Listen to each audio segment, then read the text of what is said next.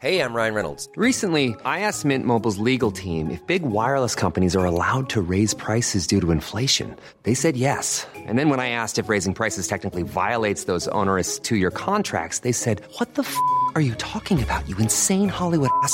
So to recap, we're cutting the price of Mint Unlimited from $30 a month to just $15 a month. Give it a try at mintmobile.com slash switch. $45 upfront for three months plus taxes and fees. Promo rate for new customers for limited time. Unlimited more than 40 gigabytes per month. Slows. Full terms at mintmobile.com.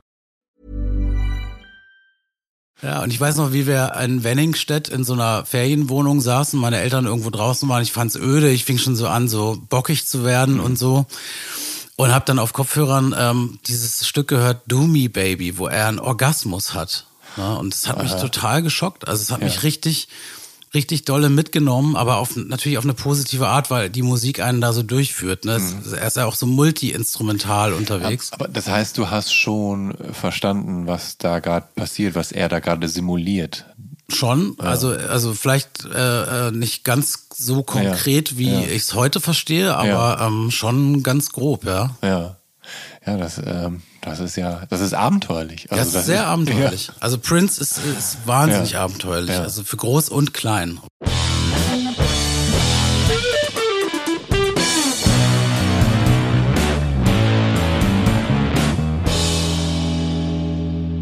Hallo und herzlich willkommen zu Der Soundtrack meines Lebens. Ich bin Jan Schwarzkamp und ich werde euch in diesem Podcast auf eine musikalische Reise mitnehmen. Eine durch das tönende und klingende Leben meiner Gäste. Mal nerdig, mal erhellend, immer persönlich. Ein Austausch über Popkultur im Allgemeinen und ein Blick aufs Leben durch die Linse der Musik im Speziellen. Viel Spaß mit der folgenden Episode.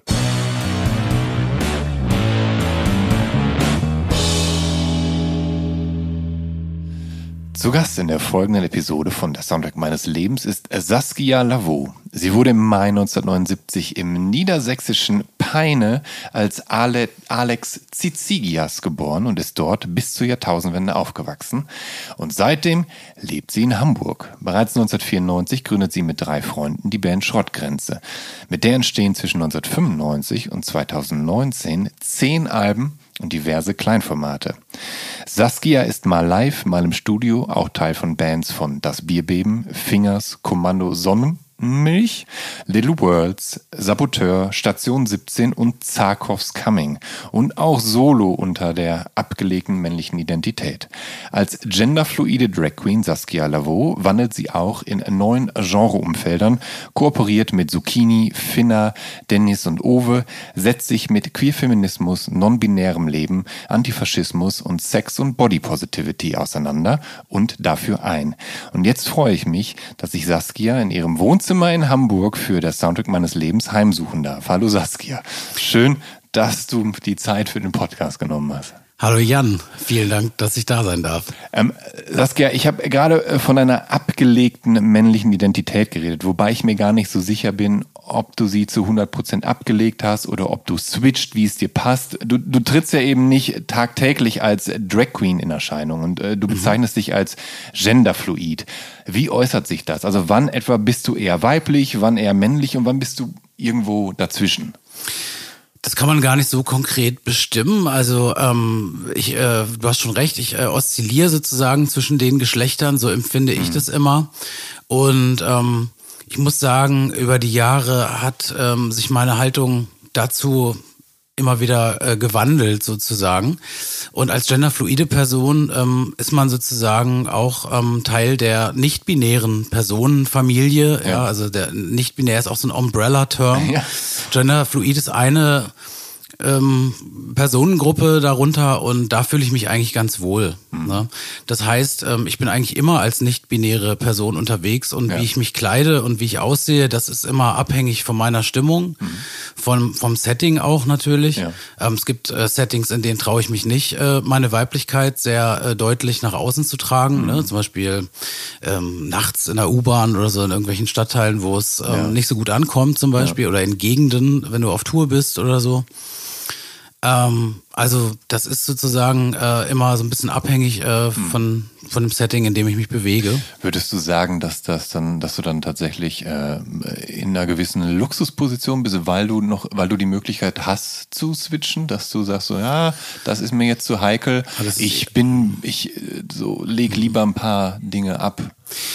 Ich würde es eher als Schutzposition äh, Position, Ja, Äh, empfinden. Ja. Also ich würde eigentlich gerne ähm, viel freier und äh, nonstop Hm. meine Transidente, meine Weiblichkeit, ähm, also meine transidente Seite nach außen tragen. Ja. Das äh, ist aber gesellschaftlich so wenig akzeptiert, Ja. dass ich ähm, äh, in vielen Situationen meines Lebens einfach auch auf meine ähm, männlich gelesene Seite Hm. zurückgeworfen werde. So empfinde ich das eher. Ja. Das, Genau. Ja, das klingt, das klingt plausibler, als ich das gerade, gerade ausdrücken wollte. Du bist sehr individuell. Ja. Ne? Also du, du wirst äh, von jeder nicht-binären Person oder von jeder transidenten Person eine andere Geschichte hören dazu. Äh, wenn ich im Folgenden nicht das notwendige Fingerspitzengefühl an den Tag lege oder Dinge unglücklich formuliere, dann bitte sei so gut und, und hake an der Stelle einfach ein, Gerne. damit wir das äh, vernünftig hinkriegen, weil auch ich muss das lernen und das äh, Lernen vernünftig hinzukriegen.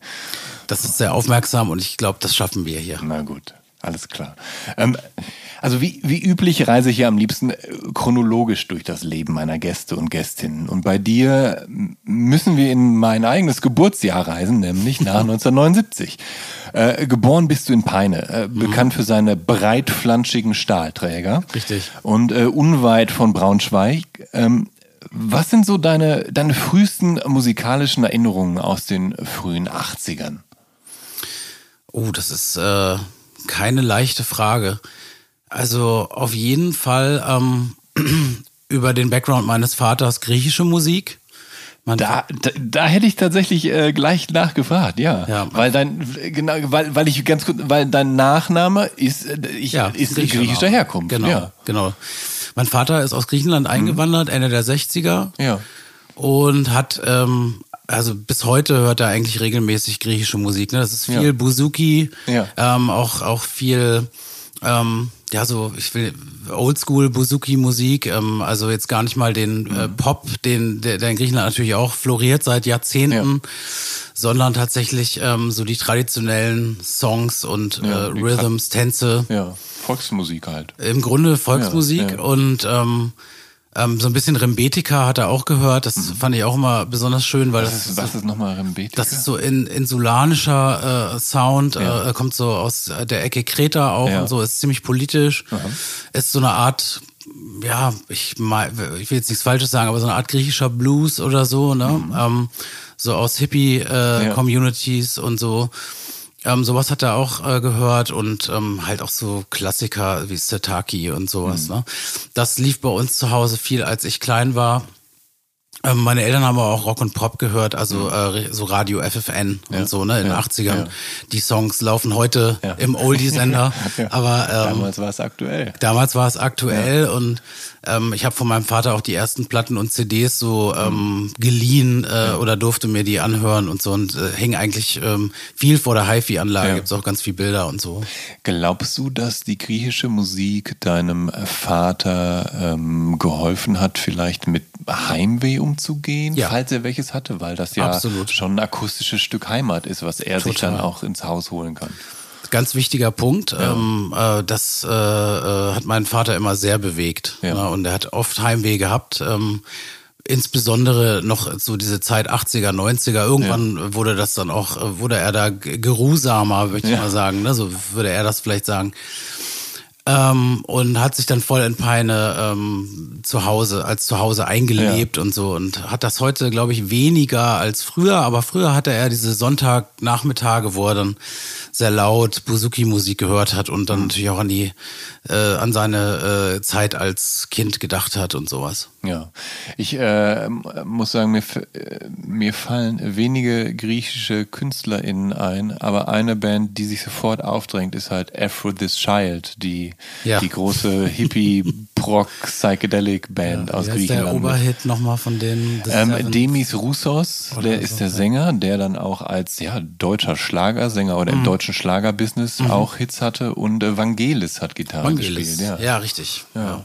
Den höre ich wiederum heutzutage Ja. gelegentlich mal ganz gern. Was wahrscheinlich äh, in Kombination mit deiner Krautphase, die du irgendwann hattest mit Tangerine Dream und, und Kraftwerk und so, ja durchaus Sinn ergibt, weil Genau. Ja.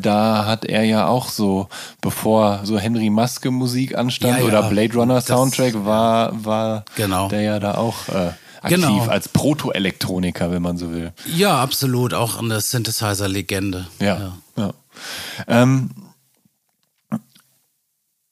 1989, also ich mache jetzt einen, einen kleinen Spruch, äh, Sprung, also du hast ja, du hast ja letztendlich alles umrissen. Also deine Eltern haben halt so Rock-Pop-Compilations gehört und eben Radio und so. Genau. Rock, Pop in Konzert und sowas. Und du äh, warst 1989 großer Fan von Tim Burtons Batman.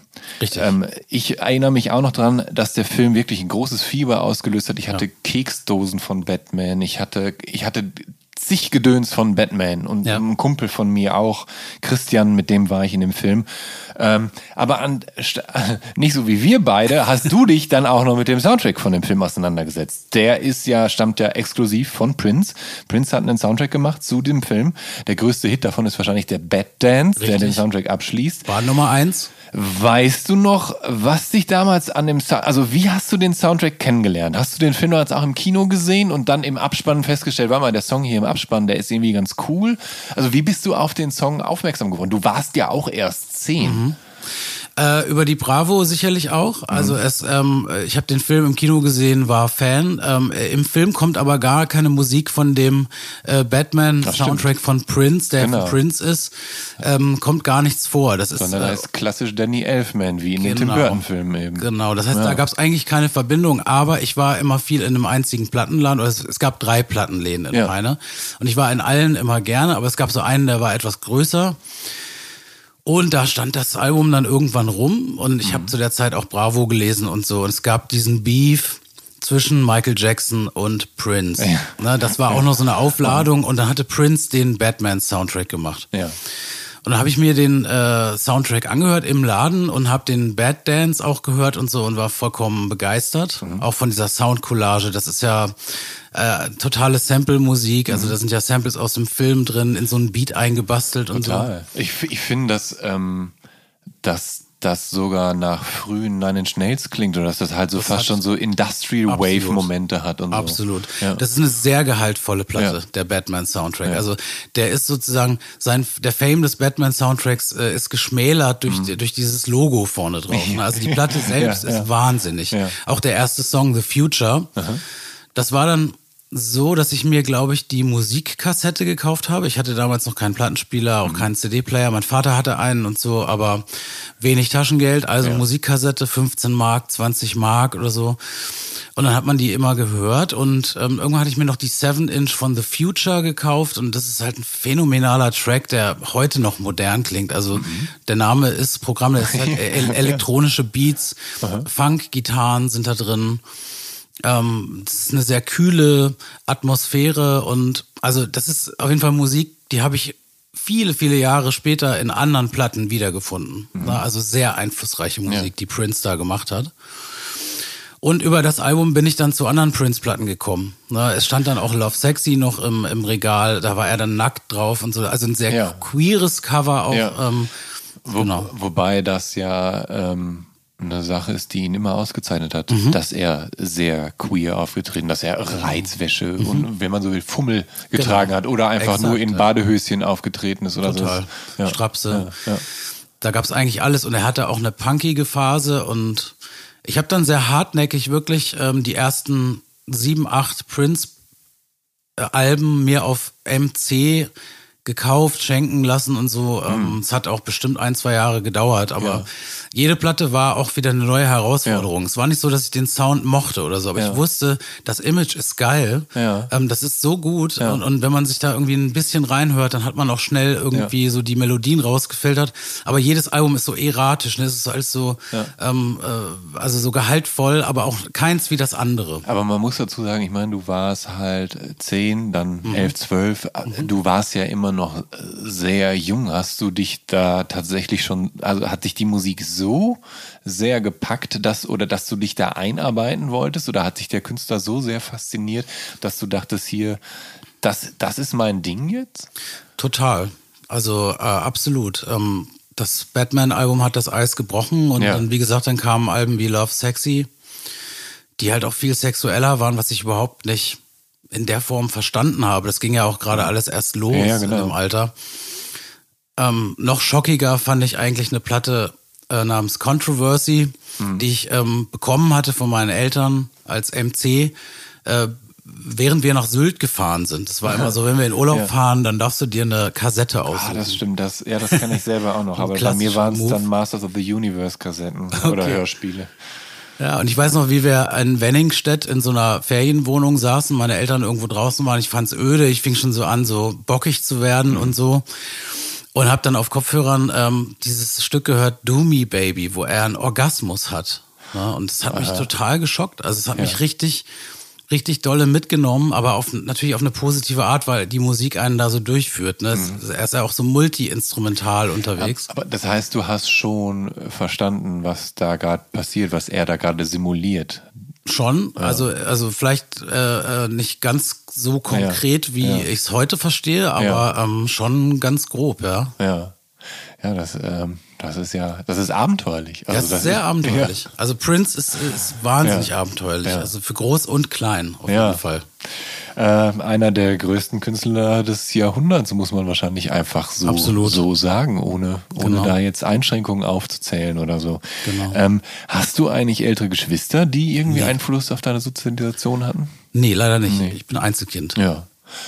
Naja, das, auch das hat mitunter seine Vorteile.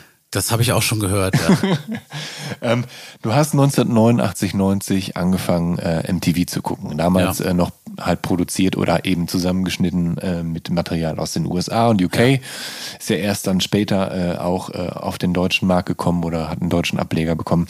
Und ähm, du hast 1199 geguckt. Das ist eine Jugendsendung des DDR-Fernsehens. Und ich muss ganz ehrlich zugeben, ich habe noch nie vorher davon gehört und was vielleicht auch daran liegt, weil wir kein DDR-Fernsehen hatten, hat man in Peine DDR-Fernsehen Ja. noch empfangen. Ja, also Peine ist sehr nah, äh, also man sagte früher Zonenrandgebiet. Ja. Ähm, die Grenze war also sehr schnell zu erreichen, wenige Kilometer. Ähm, und äh, es gab so Klassenfahrten in der Grundschule in den Harz oder so, da konnte man dann auch äh, durch die Grenzzäune gucken und so. Also wir hatten immer ähm, eine enge Anbindung an Sachsen-Anhalt sozusagen und es kamen auch den, im Laufe der 80er viele ähm, SchülerInnen äh, in meine Klasse, die äh, eben mit ihren Eltern äh, geflüchtet waren aus der DDR. Und so. Also das heißt, es gab schon immer direkte Bezüge zur DDR Okay. und man konnte das Fernsehen empfangen. Ja. Ich war immer davon ausgegangen, dass man das überall im Westen empfangen konnte, ehrlich gesagt. Aber sehr spannend zu hören, dass es nicht so ist. Ja, wir hatten niederländisches Fernsehen zum Teil, immerhin. So an, am Rande Das ist des natürlich Ruhrgebiets. dann wieder ein anderes Ja, Phänomen. ja, Ja, Das genau. hatten wir ja auch gar nicht auf dem Zettel. Das habe ich erst viel später gecheckt. Ähm, äh, also ich weiß ja nicht, wie du damals diese Sendung aufgenommen hast äh, oder halt eben gesichtet hast. Ähm, Würdest du aus heutiger Sicht behaupten, dass die Sendung relativ nah am, am Trend war? Also dass das so, dass, du- dass du denkst, ach eigentlich waren die überraschend nah dran an dem, was auch im Westen passiert ist? Ähm, die waren auf jeden Fall ähm, zu dem Zeitpunkt, wo ich geguckt habe. Das muss so vielleicht schon 1990 nach der Wende gewesen sein. Das lief nämlich alles noch eine Weile lang weiter. Ja. Ich glaube sogar bis 94 lief das. Genau, und da ist, war dann die Zeit, wo ähm, viele, äh, ich sag mal, internationale und äh, Westbands ähm, in, in den Osten gefahren sind, um Konzerte zu spielen. Ne? Also es gab dann ähm, ein berühmtes Cure-Konzert in Leipzig 1990. Ja. Das war dann wiederum eine Zeit, wo ich Cure auf den Zettel gekriegt hatte. Ja. Auch über die Bravo, über krasse Bilder in der Bravo, über Ja. äh, Tour-Reports und sowas. Ähm, hab mir dann äh, d- das Album Disintegration ähm, besorgt und äh, habe das rauf und runter gehört. Das war auch wieder ein Album, was ich nicht verstanden habe, was mich total geschockt hat. Also schon vom ersten Moment an, wo diese Chimes so leise klingen bei Plain Song und dann bricht diese orchestrale ähm, depressiv melancholische Wolke über einen Ja. ein und, und die geht dann einfach so 78 Minuten lang durch. Ne? Ja. Und das habe ich natürlich auch nicht gepeilt, aber ich habe gemerkt irgendwie, boah, was die machen ist einfach Magic. Ja. So. Ja. Habe das dann eine Weile gehört und dann lief auf 1199, was ich eben empfangen konnte, 1990 die Übertragung des Leipzig-Konzerts. Und da war es dann um mich geschehen, was Mhm. The Cure anbetrifft, weil die Live-Show war gigantisch. Der Mitschnitt ist toll, den kann man auch immer noch auf YouTube sehen. Mhm. Und das ist ein historisches Konzert einer grandiosen Band und das hat mich damals komplett weggeblasen. Also, ähm, ich ärgere mich, das sagen zu müssen, aber ich habe sie in den Nullerjahren als Headliner auf dem Southside Festival ignoriert, was glaube ich mitunter damit zu tun hatte, weil wir einfach den äh, Visions-Stand, an dem ja so Autogrammstunden und sowas stattfanden, äh, abgebaut haben. Und ich ärgere mich äh, heute sehr drüber, weil ich auch eher später eigentlich begriffen habe für mich, dass Cure doch ganz gut sind. Es ist nicht so, dass ich, also ich konnte halt nicht so viel damit anfangen. Ähm, und muss auch sagen, dass ich bis heute vor allen Dingen die poppigen Cure mag. Ähm, ich weiß aber natürlich, dass Disintegration eines der äh, großen Meisterwerke der, wenn man so will, depressiven Musik sind oder wo sie wieder da hingekommen sind, wo sie ja schon Anfang der 80er ungefähr mal waren, weil sie da ja auch sehr düstere, sehr melancholisch depressive Alben hatten. Ähm, nur äh, gilt Disintegration ja so ein bisschen als Gesamtkunstwerk Mhm. und als auch Album-Album, also eines, wo, wo man nicht so Single-Hits drauf hat, wie jetzt Love Cats oder Doch, also doch, doch. Cool, ja. Vorsicht, da Ja, ist der, Pictures of You. einer der größten Ja. äh, Hits von Cure ist da drauf, Love Song. Ja. Der äh, Ja, einer das der stimmt. wenigen stimmt. Nummer eins, ist, ich frage mich jetzt nicht UK oder USA. Ähm, Lullaby war in Deutschland ein großer Hit. Ja, du hast das recht. hat- hat mich als Kind sehr gekriegt, weil es auch so gruselig Ja. war. Ja. Es hat mich sogar dazu gebracht, dass ich mich ähm, damals in einem Kaufhaus ähm, für die Mini-Playback-Show beworben habe. Okay. Mit Lullaby. Ja, aber das hat, Ich bin ins Casting gekommen. ja. Ähm, ich war auch in der Sendung dann, Ja. aber mit einem anderen Song, weil die äh, Redaktion von der Sendung meinte, Lullaby ist zu krass, ist Ja. zu düster. Mach doch mal Love Cats. Und das habe ich dann auch gemacht. Du warst in der Mini-Playback-Show und Ja, hast 19. Love Cats performt? Ja, 1991 war das. Wow. Wie, wie, wie war das? Kannst du dich noch gut an den Tag Das erinnern? war ziemlich krass. Also ich bin mit meiner Mutter nach Amsterdam gefahren, äh, in die Studios da von ja, dieser Endemol ja, ich wahrscheinlich. denke, oder? äh, Endemol oder später Endemol. ja. Da war dann äh, auch, äh, waren so, in der Jury war Ingo Schmoll, Mhm. ähm, da war ähm, natürlich Mareike Amado und War da dieser komische Dr. Bull in der Jury auch? Also das, die hatten ja mal so Jürgen, eine, so eine irgendwie hieß da einer so mit so einer, Ah ja, ja, ja. ich nicht mehr so auf dem Zettel gehabt. Jürgen, ich habe den Nachnamen vergessen, aber vom WDR-Club vielleicht. das kann gut sein, sowas. ja. 80er Jahre. Ja, ja, genau. Ja. Menschen. Und ähm, ja, also die hatten dort ein Ballett, auch, aus Kindern. Die haben dann das Video so ein bisschen nachgestellt. Ich Mhm. Ja. äh, hatte den Song natürlich geprobt Ja. ähm, und habe den da performt. Ja. Ja. Und? Ja, es war schön. Also Hast, es war hast aufregend. du, äh, hat, da hat jemand gewonnen am Ende. Am Ende war jemand Gewinner. Ne? Warst Ich, ich war nicht der Nee. Gewinner. Ja. Nee. Ich bin Aber- Platz vier gewesen. Okay. Boy George hat gewonnen. Was natürlich potenziell eine coole Sache ist. Was eine coole, was eine coole Sache ist, aber auch eine alte Fehde zwischen Cure und Boy George Ja. mögen sich auch nicht so. Ja. Was? Hat sich da dann fortgesponnen. Ja. So aber, aber vielleicht auch eine Fehde, die so, so die Presse wahrscheinlich so mit inszeniert, oder? Nee, es gibt so eine Legende, ähm, The Cure saßen mal im, im 83 oder 84 in einem Taxi äh, und sind zum Flughafen gefahren worden und der, ähm, der Taxifahrer meinte, ah, ihr seid doch hier die mit Do you really want to hurt me? Und das fanden die halt scheiße und es wurde Ja. lange erzählt. Okay, na gut, na gut. Ähm, du hast ihr Disintegration besorgt. Und Genau. du hast dann angefangen, dir auch die älteren The Cure-Alben auf MC zu überspielen, wann Das immer es ging dann irgendwie schon Richtung möglich CD war. auch, aber Ja. das ist nur ein Detail. Ähm, Ähm, ja. Hast du, hast du wenigstens, also hast du Freunde gehabt, die dann auch Cure-HörerInnen waren, wo du leihen konntest oder musstest du dir das mühsam von älteren MitschülerInnen äh, besorgen oder sowas? Es Also- gab eine, eine sehr, sehr gute Stadtbücherei oder gibt's immer Ah, noch in, ja. in, in Mhm. Peine. Und da habe ich sehr, sehr viele. Kassetten, äh, waren das hauptsächlich. Ja. Und die habe ich mir dann im Tape Deck einfach ähm, kopiert. Ja. Und da war ähm, die gesamte Cure-Diskografie äh, am Start und auch noch vieles andere, was so in die Richtung, ähm, ja, heute würde man sagen, Post-Punk ging. Den Begriff kannte ich natürlich nicht. Susie and the Banshees Mhm. ähm, und Philip Bohr und solche Sachen habe ich da auch her. Ach, das ist ja, das ist super, ja. Die Covers sahen halt ähnlich aus. Das ist Ja. auch wieder das Ding mit den Covers. Und, Ja. und wenn man so 10, 11, 12 ist, dann sieht man nur so, okay, das sieht auch irgendwie Ja. so aus wie das und das nehme ich jetzt auch mal mit. Und hat, kann das sein, dass haben wir verlernt mit den Jahren äh, dieses in Anführungsstrichen visuelle Hören? Also dass man, also ich habe früher da durchaus Platten gekauft, weil das Artwork mir gefiel Mhm. und weil ich dachte so, ja, das geht bestimmt in die Richtung, die ich mag oder so. Und dann, Mhm. Haben wir sowas verlernt oder sind wir sind wir mittlerweile zu gewieft und zu schlau, weil wir genau wissen, ja, das ist auf dem und dem Label, das kann nicht gut sein oder sowas. es gibt ja viele Seiten, äh, die da eine Rolle spielen könnten. Ne? Also Algorithmen nehmen Ja. uns das ab mittlerweile. Ja, das auch, ja. Auf der anderen Seite ist das Artwork äh, jetzt bei, äh, bei nicht physischen Streaming-Geschichten und so ähm, halt gar nicht mehr so präsent, gar nicht mehr so wichtig. Mhm. Ja. Ähm, das ist, ist eine gute Frage. Also ich mache es manchmal immer noch so, ne? Also dass ich jetzt irgendwie im Plattenladen bin oder Ja. so und äh, wenn ich jetzt nicht irgendwie völlig im Bilde bin und die Magazine Ja. alle gelesen habe gerade, äh, dass ich dann mal ein Cover rausziehe und denke, oh, das sieht aber gut aus. Ja. Ne? Und manchmal matcht das dann auch. Jetzt kann man natürlich dann an sein Handy gehen, ganz stumpf und mal kurz reinhören im Laden, Mhm. so mit Kopfhörer. Wo, Aber wobei natürlich halt auch so, so äh, Cover ja oft auch so eine, so eine ganz eigene Distinktionswelt eröffnen. Und Mhm. es gibt ja wahrscheinlich kein einziges nicht schwarz-weißes äh, D-Beat oder Crust-Punk-Single-Cover. Aber Mhm. ja. dafür dann halt so Klar. Tausende. Klar, also dass so da, dass da einfach so das. klar ist, du siehst das Cover und weißt, okay, so klingt die Musik. klar. Ja.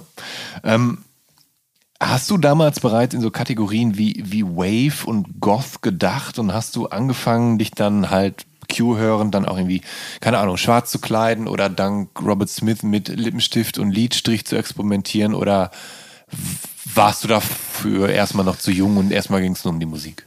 Also das Vokabular hatte ich, äh, wenn dann nur, wie gesagt, außer Bravo. Ne, ähm, da gab's auch eben ähm, äh, Berichte über Goth und Ja. so und das fand ich auch alles toll und Ja. krass und so. Ich hatte auch in meiner Verwandtschaft äh, Leute, die ein bisschen älter waren, die auch so ein bisschen Goth-mäßig drauf waren, wo dann auch mal eine Cure rumlag und die sich auch geschminkt haben und so. Mhm. Ähm, also ich habe mit den Materialien dann auch ähm, experimentiert, aber ähm, das war jetzt nicht äh, das, was für ähm, männlich gelesene Personen in dem Alter vorgesehen war. Also ja. es, das war nicht unbedingt sozial erwünscht und das dementsprechend war das eher ein äh, äh, introvertiertes Vergnügen, sag ich mal. Aber experimentiert habe ich ja. Aber und heute gehört's ja zu deinem Mhm. Lebensstil dazu, dass du dich äh, auffällig bis extravagant schminkst. Mhm. Ähm, hat Robert Smith damit auch ein wenig was zu tun, so nach dem Motto, der hat dir gezeigt, dass man als Mann sowas sehr wohl kann. Absolut, Prince ja auch.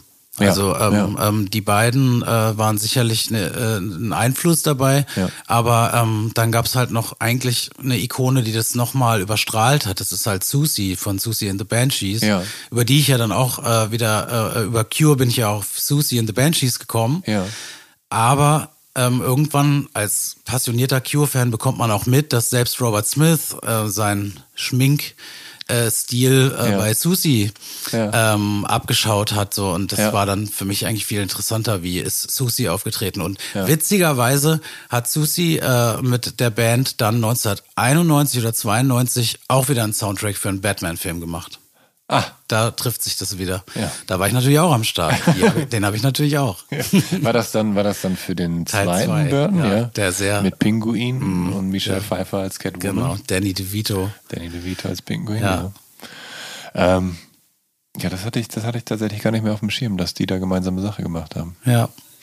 Ähm, kannst du eigentlich ein Lieblingsalbum von The Cure benennen? Oh, ist ganz schwer. Es äh, wechselt auch äh, über die Jahre immer wieder, aber es ist eher eins von den frühen. Mhm. Ähm, ich würde im Moment äh, sagen Pornography. Das habe ich jetzt äh, im Winter ähm, wieder neu entdeckt und bestimmt Ja. 40 Mal gehört oder so. Ja. Das ist einfach zu geil. Ähm, es ist ja, also irgendwann später kam natürlich der Zeitpunkt, an dem du Englisch in der Schule gelernt hast, beziehungsweise mit 11, 12 fing es ja an, aber das war natürlich ne, Ja, ja. ganz am Anfang. Ähm, hast du irgendwann angefangen, dich dann auch mit den Texten von The Cure auseinanderzusetzen? Denn äh, wenn ich an beinharte Cure-Fans denke, die ich so kennengelernt habe, dann sind die oft so große Fans, weil diese oft sehr oder häufig sehr traurig depressiven Texte denen aus der Seele sprechen, weil sie sich in diesen Songs wiederfinden. Ähm, ging dir das auch so? Oder, oder war es einfach die Musik, die dich fasziniert hat und die Texte waren zweitrangig? Also ich würde sagen, die Texte sind äh, eher zweitrangig. Ähm, also es gibt viele Songs, die mich auch sehr, sehr stark berühren oder auch vor allen Dingen in meiner Teenagerphase ähm, massiv berührt haben. Ne? Ja. Auch so Sachen wie Pictures of You und Ja. ähm, Sehnsucht, unglücklich verliebt Ja. sein und sowas findet sich da super vertont. Ähm, ist jetzt aber über die lange Zeit gesehen ähm, nicht unbedingt der Hauptgrund. Ne? Hm. Äh, Heutzutage interessieren mich eher die frühen Texte von äh, Robert, so die strange sind, die unnahbar sind, wo, Ja. wo ich gar nicht sagen könnte, da, damit kann ich mich jetzt identifizieren oder so. Dafür sind die viel zu ähm, viel zu ähm, weit entfernt von irgendeiner äh, von irgendeiner Eindeutigkeit oder Ja. so, ne? Und ähm, also eher atmosphärische Texte. Das, Ja. das berührt mich heute. Ja. Das nimmt mich mit. Also Ja. das berührt mich nicht in dem Sinne, dass ich jetzt sage, so, oh, das drückt mein Gefühl total aus oder so, aber das entführt mich immer wieder zurück in diese äh, frühe Cure-Welt. Ja. Ähm, Aber Musik ist schon entscheidend gewesen bei denen, für würde ich sagen, weil der Sound ist halt a blast. Ja.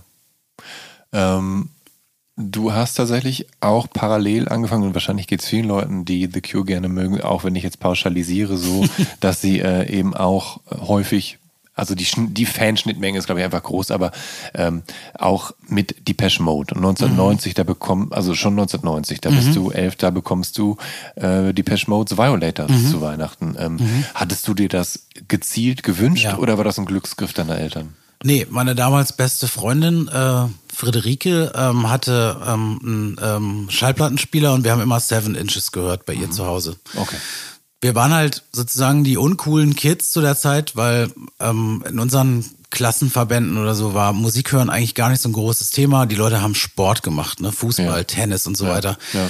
Wir waren unsportlich, wir, wir, wir wollten das nicht, wir konnten das nicht. Es war also, you. Ja, so. und wir haben immer Seven Inches gehört und sie hatte Pet Shop Boys, die finde ich nach wie vor grandios. Ne? Das war so die Zeit von Being Boring und sowas. Mhm. Und Deepish Mode, ähm, Enjoy the Silence.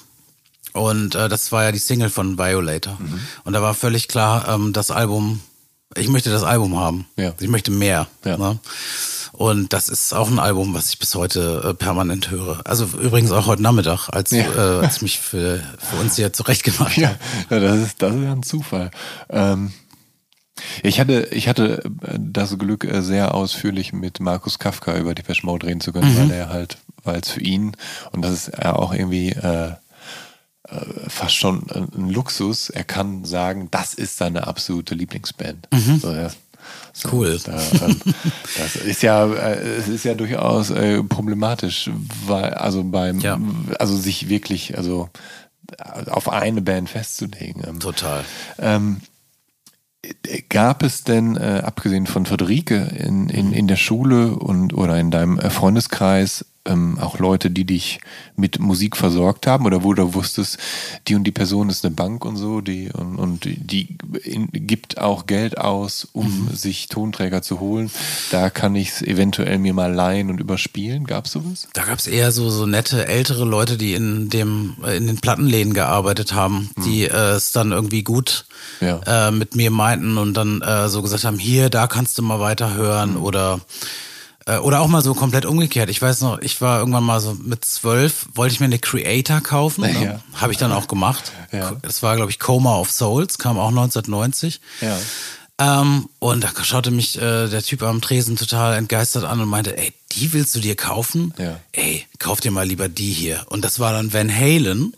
Okay. Ähm, die ich damals dann scheußlich fand und meinte, Ja. nee, das ist überhaupt nichts für mich, das ist Ja. mir nicht hart genug. Ich, ich wollte das Cover, ich wollte. Die äh, Atmosphäre, habe ich auch wieder nicht verstanden, Creator, ne? Ja. War auch wieder so eine Musik, die mich total er erschüttert hat. Ja. Dachte ich mir, okay, die musst du dir holen. ja.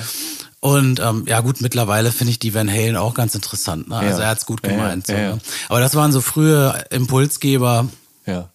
Gab es denn einen Plattenladen in Peine? Es gab drei. Drei sogar, Ja, ja. das ist ja, Ja, ja. für ein, ich, mittlerweile euch 50.000 Menschen. Jetzt gibt's leben. gar nichts mehr. Jetzt gibt's eine CD-Abteilung beim Mediamarkt. Draußen im Industriegebiet. Das ist Ja. super sad. Oh Mann. Es gab drei sehr gute Plattenläden, finde ich. Also in, in allen dreien habe ich Sachen gekauft, die ich heute noch schätze. Ja. So. Das ist, das ist aber Ja. eine hohe Frequenz tatsächlich Ja. für so eine, ja, War damals so Kleinstadt halt, 45.000 oder so Ja. EinwohnerInnen. Ja. Ähm, du hast äh, einen treuen Begleiter schon in diesen Tagen und das ist Timo Sauer. Der spielt auch Gitarre bei Schrottgrenze. Wie lange kennt ihr beiden euch eigentlich schon? Einen Tick später haben wir uns kennengelernt, da war ich dann in der siebten Klasse, Timo war in der achten. Das ist Genau, Timo ist ein bisschen 91, älter als du, ja. 92, äh, so, ne? Ja. Da waren wir dann schon so Ja. 12, 13, 13, 14, sowas in dem Dreh. Und ging das gut? In dem Alter ist es ja leider manchmal so, dass, äh, dass so, so ein Jahr Altersunterschied immer noch eine Menge ausmacht. Aber ihr, ihr habt euch verstanden? Das ging gut. Äh, ähm, Ich überlege gerade, war ich da schon einmal sitzen geblieben? Nee, aber wir sind ja ein Jahr auseinander. Nee, da war ich noch nicht sitzen geblieben. Ähm, anderes Thema. Ja. Das heißt, jemand war die zwei Jahre, zumindest zwei Genau. schulische Jahre auseinander. Ja, genau, hat's ja, mal so an Klassen bemessen. Nee, das Ja. ging eigentlich ganz gut. Äh, Und zwar aus dem einfachen Grund, in Peine gab es sehr wenig Leute ähm, äh, aus dem Bereich Punk, Alternative Mhm. und so. Und wir waren dann in der siebten, achten Klasse, als wir uns kennengelernt haben, schon auf dem auf dem Trichter. Und man sah das auch an den Klamotten. Das heißt, wir, wir haben uns da getroffen in einer bestimmten Ecke der Raucherecke.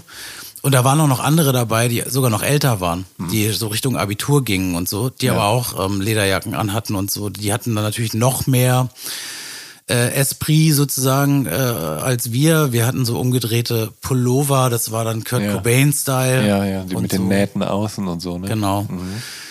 Und da haben sich dann so Klicken gebildet. Ähm, also das da, äh, genau, und Timo und ich äh, haben halt beide zu dem Zeitpunkt eigentlich irgendwie so Bandleute gesucht. Er hat Gitarre gespielt. Ich habe dann zu dem Zeitpunkt schon Schlagzeug gespielt, irgendwie ein halbes Jahr oder ein Jahr. Ja. Genau, und darüber hat sich das dann sofort verbunden irgendwie. Das mit dem Schlagzeug wollte ich dich tatsächlich ähm, Mhm. noch, noch ein bisschen später fragen, aber äh, du hast es gerade erwähnt, also äh, frage ich jetzt direkt, ähm, was war denn ausschlaggebend dafür, dass du sagst, ich fange Mhm. jetzt an Schlagzeug zu spielen, weil das muss ja irgendwie einen Auslöser gehabt haben. Vor allem sonst holt man sich ja auch nicht so, ein- so ein Ding. Das kostet ja. Naja, das stimmt. Also ich fand äh, SchlagzeugerInnen auf jeden Fall zu dem Zeitpunkt auch immer schon faszinierend. Ne? Also Lawrence Tolhurst von The Cure, ähm, Sheila E. von Prince ganz Ja, besonders, ja, die auch zu dem ja. Zeitpunkt, glaube ich, noch aktiv in der Band war. Ähm, und habe eben auch Live-Videos gesehen, fand das äh, interessant und dann ähm, war ich immer so ein Kind, was außer Musik hören keine Hobbys hatte. Musik hören und lesen. Ne? Meine. Eltern haben sich tierisch Sorgen gemacht und so. Und ähm, ich war dann auch so irgendwie so ein bisschen unausgeglichen und so zu der Zeit. Und dann irgendwann hat meine Mutter mich mal in so einen Ferienworkshop ähm, reingesteckt sozusagen, ja. in so einem Jugendzentrum. Und da gab es einen Schlagzeugworkshop. Und da bin ich natürlich sofort ähm, an den Start gekommen und bin dann auch direkt Was dran eine- geblieben. Was eine glückliche Fügung. Das Total. Ist doch, ja, das heißt, äh, weil ich kann mir vorstellen, dass Thanks, du Mom. nicht glücklich warst, damit da reingesteckt zu werden, also in diesen. Nee, überhaupt nicht. Ja, es war in so einem ja. Jugendzentrum, in das ich auch sonst nie wirklich gegangen bin und es roch alles schon wieder so nach Sport. Ne? Und es war zu dem Zeitpunkt, heute liebe ich Fitness und so, aber damals war das der Graus. Mhm. Ja. Und ähm, ja, aber die Schlagzeug AG da war gut, Mhm. die hat Spaß gemacht und ähm, ich konnte dann regelmäßig in dieses Jugendzentrum kommen Mhm. und da halt Schlagzeug spielen, ne? nach Absprache. Ja. Hab das dann auch so ein halbes, dreiviertel Jahr gemacht und hab meine Eltern genervt und genervt und genervt, weil die fanden das nicht so angenehm, weil Schlagzeug ist ein lautes Instrument zu Hause und Ja, so. äh, ja. Es hat so ein bisschen Überzeugungsarbeit gekostet, aber das war dann auch, auch cool für die. Und dann haben sie mir so ein gebrauchtes äh, Yamaha-Schlagzeug irgendwann mal gekauft. Ja. Ja, und das habe ich dann auch lange gespielt. Das ist doch nicht schlecht. Ähm, mit Timo ähm, zusammen wart ihr große Grunge-Fans und äh, Nirvana's Nevermind erscheint 1991, da bist du zwölf und mit 13, 14 werden du und Timo große Nirvana-Fans oder ich sag jetzt mal Grunge-Fans. Äh, wie, wie äußert äh, sich das? Also weißt du noch, also kannst du dich noch an den Moment erinnern, als Smells Like Teen Spirit im Fernsehen lief? Absolut. Also das Video ähm, haben wir natürlich tausende von Male geguckt. Ne? Man hat ja auch damals MTV-Strecken irgendwie auf VHS aufgenommen. Ja, Oder das auch. Radio, ne? Äh, Auch da wieder das ehemalige Ostradio DT64, Mhm. um hier nochmal so ein Relikt zu droppen. Ja, das ist schon öfter gedroppt worden in Ja, diesem das Podcast. ist sehr, sehr gut ja. gewesen. Ja. Ähm, da gab es nicht nur ultra viel Cure-Programm, sondern eben auch Bands wie Nirvana und das auch schon ein, zwei Jahre vorher, zu Bleach-Zeiten. Mhm. Ja. Also ich hatte schon einen Song von der Bleach auf einer Kassette von Ja. DT64 aufgenommen. Wow. Ohne dass ich die Band äh, angesagt hatte. Das habe ich dann Jahre später identifiziert, als ich Ja. die Bleach dann mal gekauft habe mit 14, 15. Ja. Ne? Ähm, total wichtiges Programm. Und ähm, ja, also wir haben es wir haben's ultra hart gepumpt. Äh, und ähm, wir haben es auch nachgespielt. Wir, wir wollten das, ähm, wir haben jeden Auftritt der Band ähm, auf MTV angeguckt. Ähm, jede Verleihung, Ja. jedes Statement wurde inhaliert. Solange das halt dann auch noch ging. Ne? Ja. Irgendwann ging es ja leider nicht mehr. Nee. Ähm, wir beide haben ja das Glück, dass wir mit dem Eintritt in die Adoleszenz eben auch Augen- und Ohrenzeugen einer ja, Kulturrevolution wurden, nämlich der, dass die Musik der Subkulturen ihren Siegeszug im Mainstream feierte.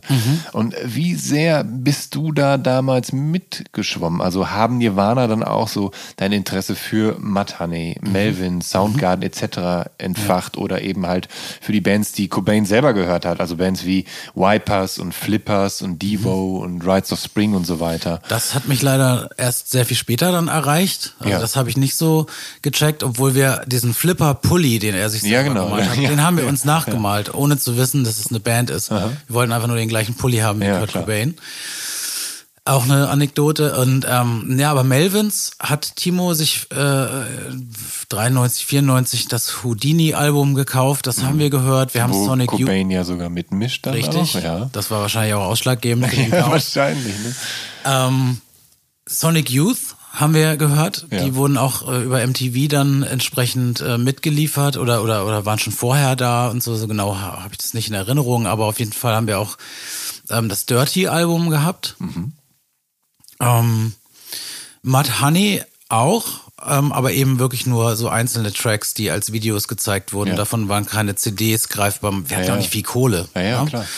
Und ähm, Soundgarden mochte ich irgendwie nicht so genauso wie Pearl Jam. Mhm. Ähm, das war jetzt nicht unbedingt super anti, aber das waren auch auf der Schule schon andere Leute, die das gehört haben. Ja. Es war ein anderer Appeal. Ja, genau. Das war, also es war manlier, breitbeiniger, äh, mehr auf die Hymne vielleicht zugeschnitten. Wallende Mähnen, ähm, Ja. so näher am, am 70s Heavy Rock Genau. als Nirvana, die eher am, am, am 80s Underground Ja. Punk Genau. waren. Also, ja. genau. Und wir hatten auch Karten für die In Utero Tour, Ja. ähm, die ja dann leider nicht stattgefunden hat in Deutschland. Ach, aber tatsächlich, das Ja. heißt, ihr, da, weil ich meine, ihr wart ja dann auch immer noch sehr jung, ne? Ja, ja. Am 30.03.1994, wenn ich mich recht entsinne, Ja. sollte das stattfinden in Hannover. Ja. Und ich glaube, am 6., das wurde dann verschoben und am 6.4. oder so ähnlich ähm, hat er sich ja das Leben genommen. Und dann hätten, hätte irgendein Elternteil euch hingefahren. Hingefahren. Das hattet ihr schon alles Ja, abgeklärt. ja, das oder so? war schon alles, alles durchgebissen. Was, was natürlich eine äh, ne, ne, ne coole Sache ist. Also, Ja.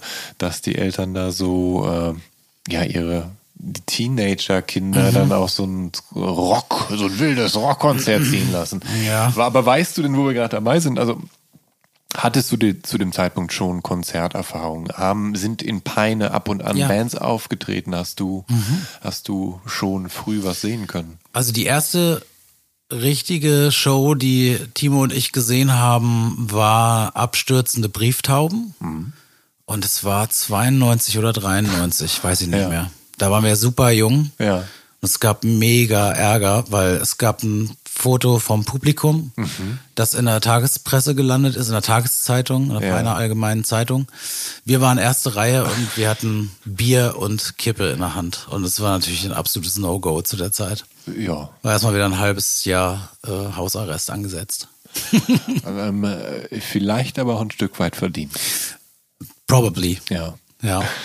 Ich weiß nicht, wie ich Also heute wenn ich das jetzt würde. als, als, als äh, 43 oder fast 43-jähriger Vater so, ja, äh, also wir waren sehr rebellisch und Ja. auch sehr schwierig auch für Ja. unsere Eltern, das muss man auch mal sagen. Ja. Na, also dass die uns da noch zu äh, Cobain gefahren hätten, das ist schon denen hoch anzurechnen, Ja. muss man echt sagen. Ähm, tatsächlich haben äh, äh, Schrottgänse ja, ähm, oder habe ich Schrottgrenze mit der Belladonna EP 2003 kennengelernt. Und für die habt ihr ja exakt das Artwork von Nirvanas Debütalbum äh, Bleach äh, kopiert. Also mit diesem äh, schwarz-weißen äh, Negativfoto und äh, dem gleichen Font. Äh, war das so eine Art späte Ehrerbietung für Nirvana? Weil es ist ja jetzt kein Nirvana-Cover drauf, aber es ist halt so. Nein, nein, ja, ja klar, das war ein Tribute, klar. Ja. Ähm, das Foto sah im Original ähm, dem Bild auf der Bleach irgendwie vom Setting her ein bisschen ähnlich und. Ja. irgendjemand hat es dann als negativ mal ähm, äh, am PC äh, abgezogen und dann war so, ja, super, das machen wir. Also es war eher ein Zufall, aber ähm, es war natürlich auch ein Tribute, klar. Ähm, du hattest keine älteren Geschwister, ne? Äh, aber, und du hattest einen Timo, klar, aber Mhm. es gab auch einen Nachbarsjungen anscheinend. Und der hat dich in die Welt des Deutschpunks entführt.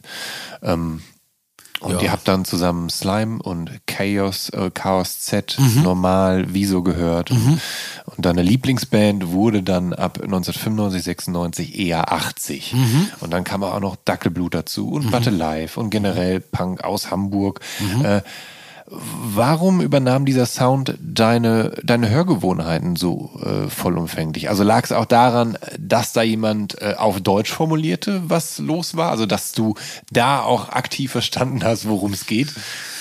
Klar, also insbesondere ähm, anfangs diese Sampler wie Schlachtrufe BRD 1 und 2. Ne? Auf, auf Ja. 1 waren nur 80er Sachen drauf, auf 2 waren so, so halbwegs zeitgenössische Sachen aus den 90ern drauf.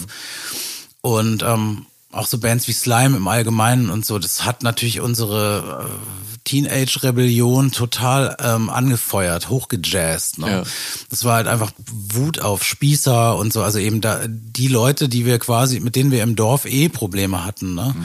Also sozusagen vom Onkels GTI-Fahrer bis hin zum ähm, äh, zum rechts angehauchten Kioskbesitzer, der uns nicht mochte und so. Ne? Also es war dann die Musik, die äh, diese Wut auch kanalisiert und mobilisiert hat.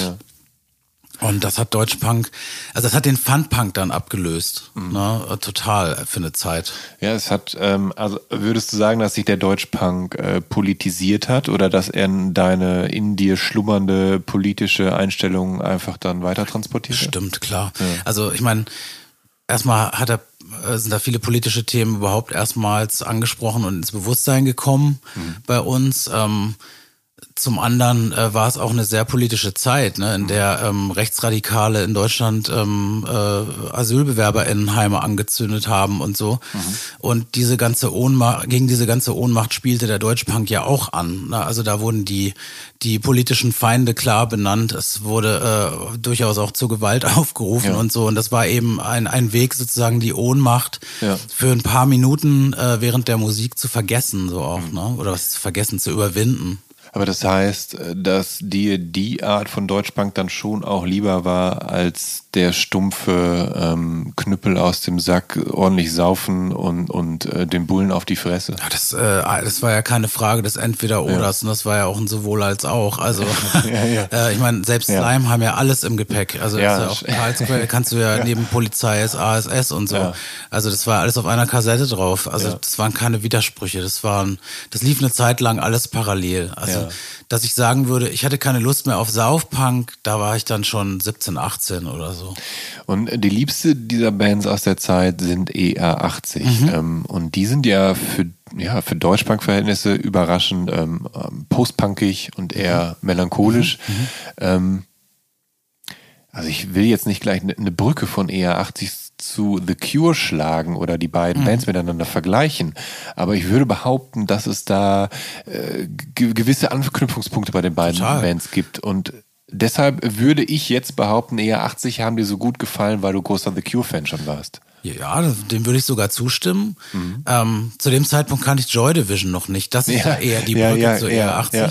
Habe ich dann auch erst sehr viel später alles gecheckt. Aber ähm, genau, also äh, wir haben 95 in Hildesheim eher 80 live gesehen und das war auch ein sehr, sehr krasses Konzert, was mir bis heute in Erinnerung ist. Mhm. Und es hatte auch Parallelen zu Bands wie Sonic Youth oder so. Halt, Ja. halt so 20-minütige Noise-Stücke. Ja. Ich weiß, sie haben damals in Hildesheim Fliegen gespielt äh, von dem Album Grüner Apfel. Das ist, glaube ich, eine 15-minütige oder 20-minütige ähm, Nummer, die sich so aufbaut mit wirklich Gitarrenwänden. Und sowas hatte, hatten wir noch nie live gesehen. Ne? Und am Ende hat ähm, Martin, der Gitarrist und Sänger, äh, die Gitarre überm Kopf äh, gewirbelt. Das war ja eher eine Geste, die man vom Grunge auch kannte. Ja. Und äh, hat die dann, glaube ich, auch irgendwann losgelassen und ist irgendwo hinten reingeflogen und alles war kaputt und so. Und es war, wir standen also vor der Bühne und es war so, wow. Ne? Oh ja. Und dann gab es eben diese vielen limitierten Platten und das hat mich auch äh, fasziniert. Ja. Du standest am Plattenstand und da habe ich zum ersten Mal so eine richtige Underground-Vinylkultur vor der Nase gehabt. Ja. Mit selbst gebastelten CDs, mit, äh, mit selbst gestalteten Artworks, mit Ja, irgendwie. ER80 haben ja ihre, äh, oder viele ihrer Alben ja auch äh, autark, DIY Genau. äh, Ich herausgebracht. ne? meine sogar bis zum, also mittlerweile gibt's Re-Releases bei Major Label, Ja.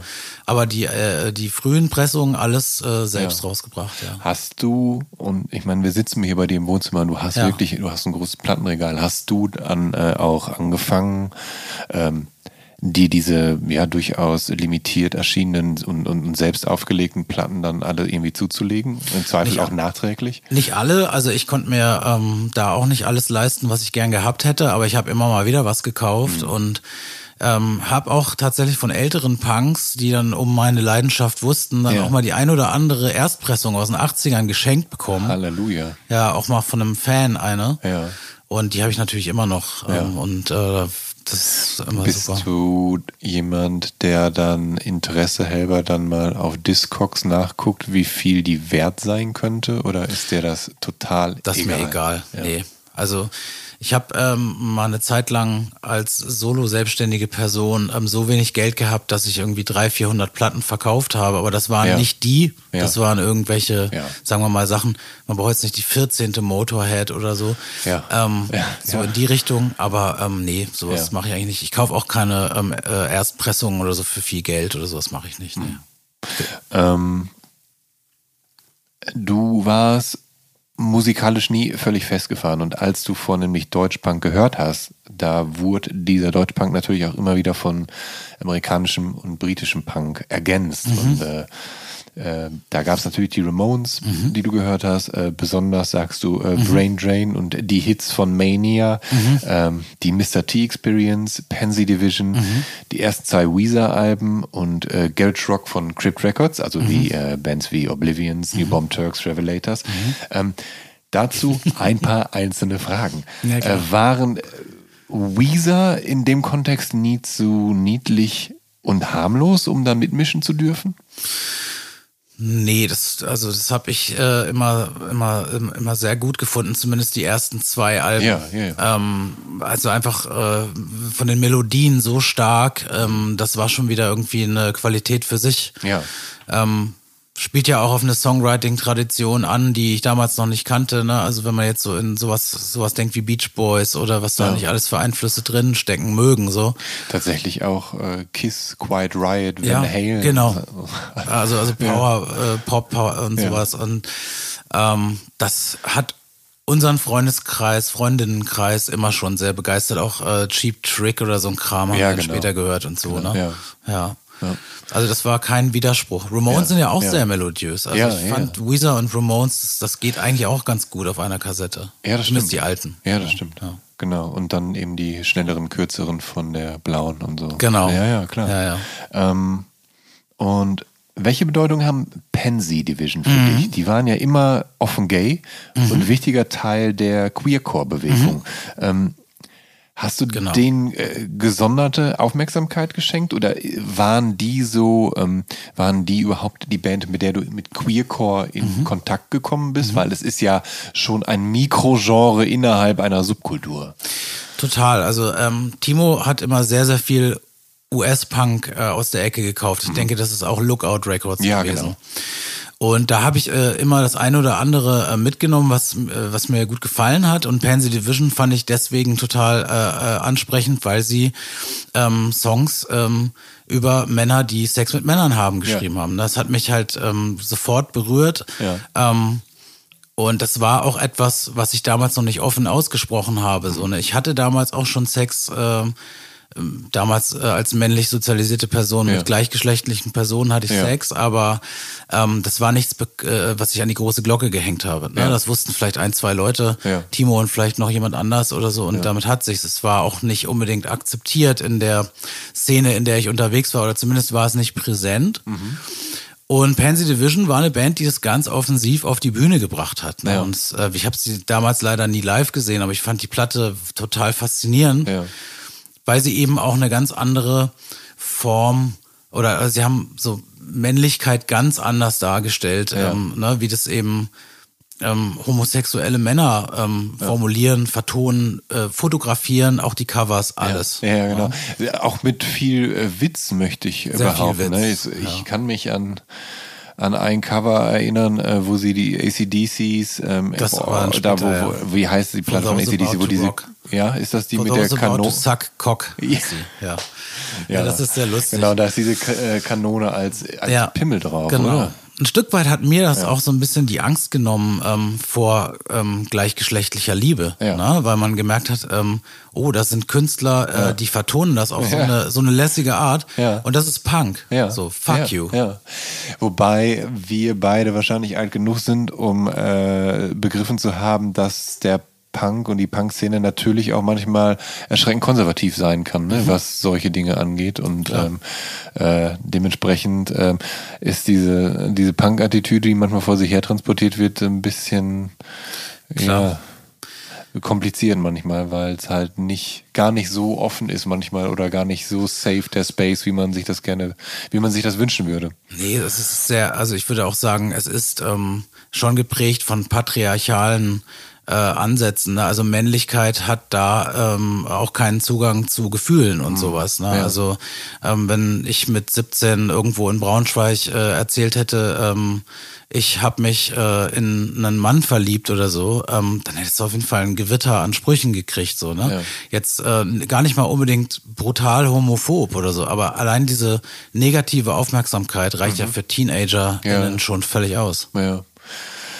Oh Mann, Ja, ja. jetzt reden wir ganz offen. Jetzt sehen wir ganz offen und das ist gut. Absolut. Das ist gut. Ich, äh, äh, um an, auch wenn, ich muss auch sagen, ich äh, denke, dass du mit, ja, sagt man Outing, mit deinem Outing oder mit deinem, mit deinem, klar. dass du geklär, erklärt hast, so, ich lebe von jetzt an genderfluid oder eher weiblich, ähm, dass dir damit wahrscheinlich auch ein Riesenschein vom Herz gefallen ist, dass du endlich auch von dieser Last befreit warst, dich zu verstecken, sondern dass du endlich die Person sein konntest, die so lange schon in dir schlummerte und die du eigentlich schon viel eher hättest sein müssen. Sprich, du aus der Raupe in Anführungsstrichen ist endlich der Schmetterling geworden, auch wenn es ein total bescheuertes Bild ist.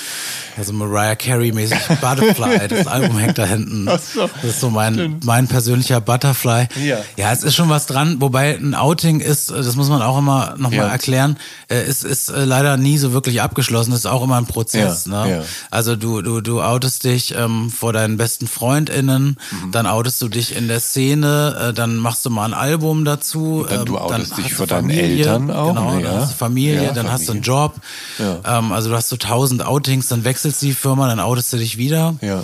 Und äh, heute, wenn ich ein Taxi ranrufe oder so, dann oute ich mich auch wieder. Also das ist Ja. irgendwie immer wieder neu. Ja. Ähm, äh, ja, man, man wird da, man gewöhnt sich an alles, also auch ans Outen. So. Ja.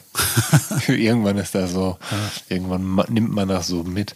Ähm, du, ähm, du hast gesagt, also du hast mir vorher verraten, was dir sehr wichtig war bei, bei vielem, was so Musik aus den 90ern angeht, war eine gewisse Lo-Fi-Ästhetik. Äh, kannst du damit heute noch was anfangen? Total. Ja. Ja, voll.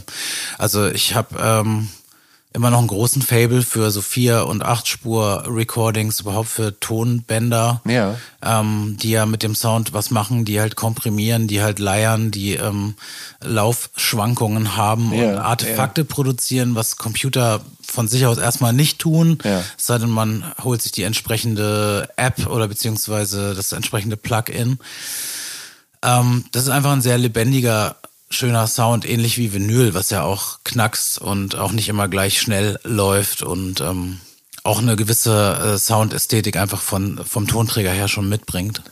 Das, das stimmt. Und das, das Schöne an Lo-Fi ist ja, dass es immer so ein, so ein gewisses Versprechen barg für junge MusikerInnen, nämlich ähm, das Versprechen, ach, so gut kriege ich das auch noch hin.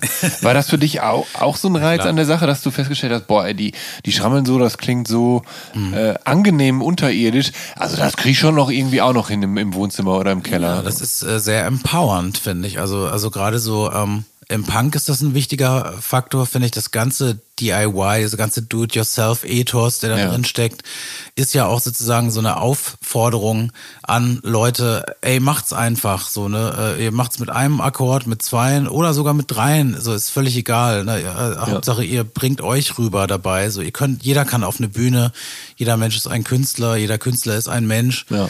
Das ist ja eigentlich pures Empowerment, so, ne? Kommt auch wahrscheinlich aus anderen Kunstrichtungen irgendwie, äh, die, die das auch schon vorher zelebriert haben, Fluxus, Dada oder Genau, so. ja, genau. Und ähm, das steckt in Lo-Fi natürlich auch drin, so eine Unperfektheit. Mit Little Worlds hast du ja sogar selber eine Lo-Fi in die Band. Bitte klär mich mal über die Band auf, weil das ist ja so eine Super Group ist vielleicht zu viel des Guten, aber ein bisschen Ach, gar nicht schon, eigentlich. oder? So begreifen wir uns jedenfalls nicht. Ja. Also Little Worlds ist, äh, ist eine Band, die äh, haben wir, äh, also das sind äh, Rasmus Engler, Ulf Schütte, ähm, Ole Greifmühlen und ich. Ähm, die anderen haben auch andere Bands und so kann man jetzt Genau, äh, deshalb, deshalb googeln. Genau, Rasmus bei. Herrenmagazin. Ja. Ulf bei sehr, sehr vielen Projekten und Ole bei Bells. Und ähm, wir haben uns so 2010 etwa gegründet, weil wir eben wieder Lust hatten, ähm, mit Vierspurrekordern aufzunehmen und ähm, ja, im weitesten Sinne irgendwie Indie- oder Experimental-Songs äh, aufzunehmen. Und ähm, das betreiben wir seitdem. Und Ja. wir haben seit 2010, also nicht unbedingt regelmäßig, ne? wir treffen uns äh, wirklich äh, im Moment auch eher sporadisch. Ja. Aber wir haben zwei Tapes geschafft in der Zeit. Das eine ist in USA rausgekommen, äh, auf einem kleinen Label ähm, Long, in Long Island. Ja. Ähm, das äh, zweite haben wir, glaube ich, selber rausgebracht, wenn ich mich recht entsinne. Und dann haben wir ein Album gemacht. Das ist bei einem Frankfurter Label rausgekommen, Unbreak My Heart. Und wir haben jetzt noch ein zweites Album fertig, das soll in Italien rauskommen. Das, den Labelnamen habe ich gerade nicht im Kopf. Weil Die brauchen auch ein paar Jahre, weil Ja. sie die Covers alle selber malen und so. Und wir sind auch ein paar Ja, ja. Äh, Compilations. So. Ja. Ulf ist sehr umtriebig und Rasmus auch, was so Ja. internationale Ja. Tape-Tradings angeht. Ja. Und dann landen wir immer auf so Samplern und so. Ja. Erasmus ist, ähm, wenn ich äh, mich da nicht täusche, ja auch so ein Deutschpunk-Savant, oder? Der hat, einfach, der hat einfach die größte Deutschpunk-Sammlung Das des sein. Landes oder Das sowas, ne? kann gut sein, ja. Ja, ich habe mir das mal, hab mir das mal sagen lassen.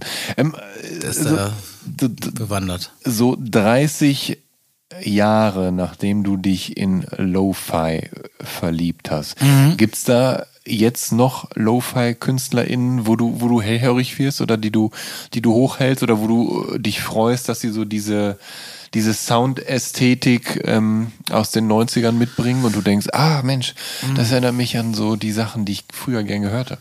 Das ist, ist eine schwierige Frage. Fällt- Ja, vor allem so ad, ad hoc ist so ein bisschen kompliziert. Ne? Fällt mir gerade nichts ein. Also ich natürlich die Classics, Guided by Voices, die 90er äh, Platten. Aber also es, es gab Aber- ja in, in, in pff, gerade in Kalifornien so eine Welle so mit so Waves, dann auch Mhm. So. der frühe Ty Seagal, sowas Ja. auch. Also das hat ja auch viel mit Lo-Fi zu tun, Lo-Fi Garage Rock und so. Habe ich ein bisschen aus der Ferne beobachtet. Also ich finde sowas auf jeden Fall interessant. Ja.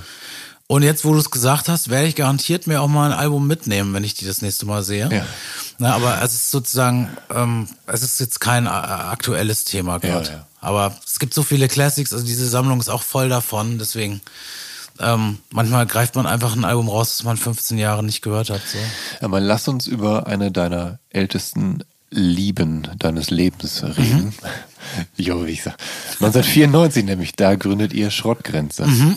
Und äh, du singst und spielst dabei Schlagzeug, wenn ich mich nicht irre. Ja. Eigentlich eine richtig doofe, anstrengende Kombination. Ich weiß nicht, ähm, also mittlerweile habt ihr einen Schlagzeug, mittlerweile bist du äh, Frontperson. Mhm. Ja. Ähm, aber früher hast du eben, und ich habe vorhin noch ein altes Video gesehen, du hast am Schlagzeug gesessen und gesungen. Mhm. Das ist schon mal, also ist auf jeden Fall keine gute Kombination, nehme ich an. Du wirst das. Das ist eine schwierige Kombination, ja. Ja. In jeder Hinsicht. Vom Sound, von der Kondition. Ja. Die Leute sehen dich nie. Nee. Also es ist schon ein bisschen dark. Ja. Ähm, war Schrottgrenze und ähm, die frühen Alben so auf die, auf die Bärte fertig los und Blödis dieser Stadt. War das so ähm, euer Versuch, Teil dieses Deutschpunk-Zirkels zu werden, den ihr geschätzt habt? Ja, auf jeden Fall. Also ähm, das waren ja so Sachen, die gingen ja so fast schon ins Fun-Punkige, ne? Ja. Also was heißt fast, das war total fun-punkig. Ähm, das waren, war einfach so aus der Hüfte rausgeschossene ähm, Mucke, was man da halt so, was man so konnte, ne? Also wirklich drei Akkorde, Ja. Viele Coverversionen, dann mit äh, doofen deutschen Texten und so. Also es war überhaupt nicht irgendwie großartig ausgedacht oder so. Es war unsere Deutschpunk-Band, genau. Ähm, euer Debütalbum, äh, das erscheint bei Scumfuck Records, dem Punk- und Oi-Label von Willy Wucher, von Pöbel und Gesocks und ansässig in meiner Geburtsstadt Dienstlaken. Ach, du kommst aus Ähm, ja lustig. War das ein, ein Ritterschlag, dort veröffentlichen zu dürfen? Oder, oder hat es euch stolz gemacht? Oder war so, ja, geil, ein Label? Also uns hätte jedes Release äh, stolz gemacht Ja. zu der Zeit. Ne? Ja. Du musst dir das so vorstellen, wir haben im, in meinem Kinderzimmer äh, Kassetten aufgenommen, Mhm. also als Band, Bass, Gitarre, Schlagzeug. Timo hat ja zu der Zeit auch gesungen. Wir haben uns so 50-50 die Sachen aufgeteilt. Ja. Und unser damaliger Bassist Lars ähm, war mit dabei und wir haben ähm, auf, auf so ein Doppeltape-Deck äh, unsere Songs aufgenommen und das waren dann diese ersten Tapes. Ne? Das erste ist Tape, das zweite ist Blödis dieser Stadt. Ähm, die haben wir dann an Fanzines geschickt und so und haben äh, irgendwie so ganz passable Reviews bekommen, war natürlich auch stolz und so äh, und waren happy, sagen wir mal lieber so. Ja. Und dann gab es eben auch Label-Leute, die Interesse hatten, was zu machen. Das war unter anderem Höni von Höni Records. Da haben wir eigentlich unseren allerersten Song rausgebracht. Ja. Ähm, auf einem Sampler, äh, sicher gibt's bessere Zeiten, Teil 4. Ja. Und da waren wir völlig aus dem Häuschen, dass wir auf einer Schallplatte drauf waren, so, ne? Ja. Mit 15 irgendwie ist man da völlig drauf ausgerastet. Na klar. Waren die, waren, waren, nicht, waren die Eltern dann nicht auch stolz? Also konnte man Nee. dann damit da hingehen und sagen, ey, schaut mal nicht. hier? Nee, gar nicht. Und also meine Eltern fanden die Band äh, damals fürchterlich. Das hat sich auch alles geändert, aber Ja, okay. damals war das einfach nur Krach, weil wir haben bei uns zu Hause geprobt. Ja. Ähm, die haben da überhaupt nichts drin gesehen. Na, die haben gesagt, okay, ist cool, wenn die nicht draußen rumhängen. Ja. Also, ja, war schon ein bisschen so. Und ähm, gut, sie haben uns auch gefördert. Das muss man auch immer wieder gegenhalten. Also sie Ja. haben uns da durchaus mal irgendwo hingefahren oder wenn äh, neue Schlagzeugstöcke fällig waren, dann wurden mir bestimmt auch welche spendiert. Genau, und ähm, dann haben wir auch an, an Willy Wucher Sachen geschickt, weil er das äh, Heft hatte, Scumfuck, ne? Und äh, damals hat man sich nie getroffen oder ähnliches, sondern irgendwann kam eine Postkarte zurück. Ja, ja, finde ich cool. Ähm, ruft mich mal an. Na, dann haben wir angerufen und dann hat er gesagt so, ähm, ja, wollt ihr eine EP aufnehmen? Äh, bei euch in der Nähe ist ein Studio, das könnte ich buchen. Ja. Ein Wochenende äh, nimmt eine EP auf. Na, Und so lief das dann, die EP und die CD, ähm, jeweils in wenigen Tagen 1995 aufgenommen. Ja. Einfach das, was da war, ohne redaktionellen äh, äh, sozusagen äh, Overview einfach mal rausgehauen. Ja. Ähm, parallel zum Deutschbank, da äh, entsteht in den 19 Jahren in, in Hamburg und um Hamburg und mit Hilfe von Wahlhamburgern eine Szene, die eben irgendwann als Hamburger Schule subsumiert wird. Und auch und auch dabei ist halt Lo-Fi Indie Rock mit Punk Spirit, wie etwa bei Tokotronic. Ähm, hast du davon damals äh, Wind bekommen und, und, und spielte das so eine Rolle? Und, und, Total. und, und waren da so Bands wie die Sterne und Blumfeld Auch. vielleicht nicht Punk genug, aber Tokotronic dann irgendwie genau das Richtige war. Es war irgendwie deutschpunkig und es war irgendwie Lo-Fi und es war irgendwie 1, 2, 3, 4 los. Ähm, Fand, fand ich alle gut. Ja. Also ähm, ich habe äh, Tokotronic wahrscheinlich übers Musikfernsehen äh, kennengelernt und fand die Band sofort super und bin dann auch 95 auf einem Konzert gewesen in Göttingen und da waren Ostzonen Suppenwürfel machen Krebs im Ja, Programm. ja.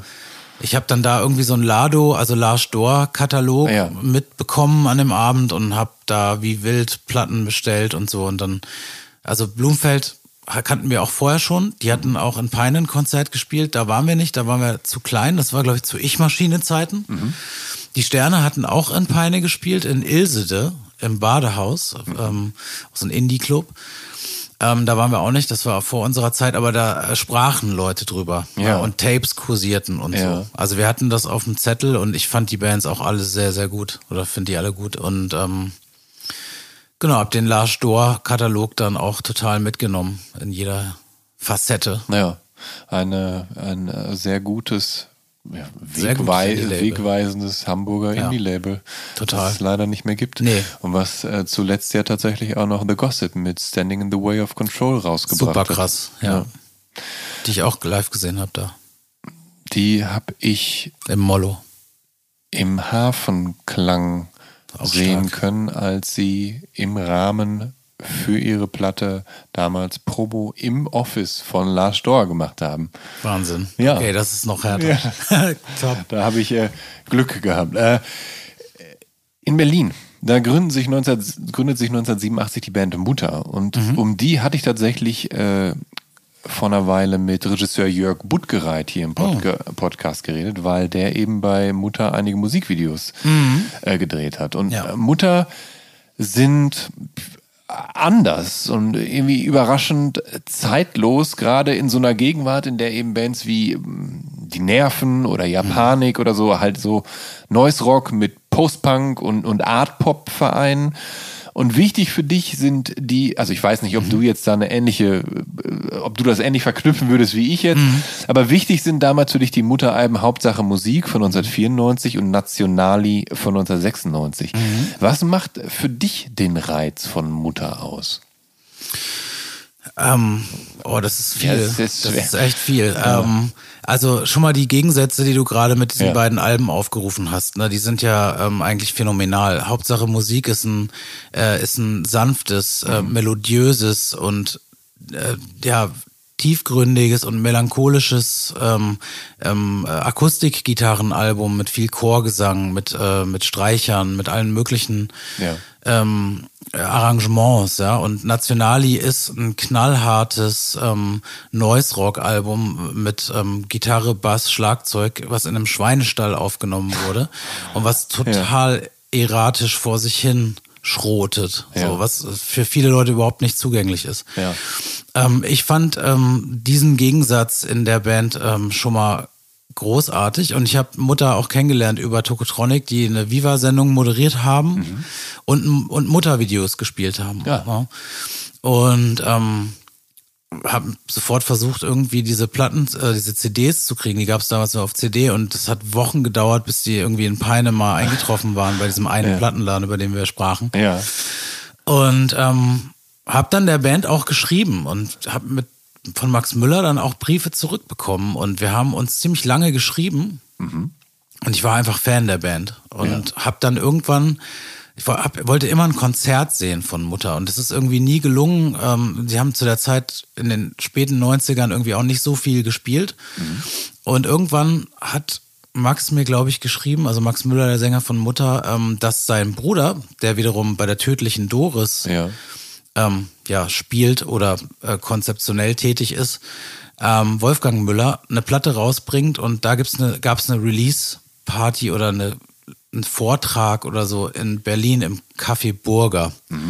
Und da bin ich dann hingefahren. Da hatte ich dann schon einen Führerschein und bin ähm, zu dieser Party gefahren, habe die dann da alle mal getroffen. Hatte Mutter immer noch nicht live gesehen. Es Ja. hat noch ein paar Jahre gedauert. Aber also ich war halt, äh, war und bin halt großer Fan Ja. Von allem, was die beiden machen, Wolfgang Ja. und Max.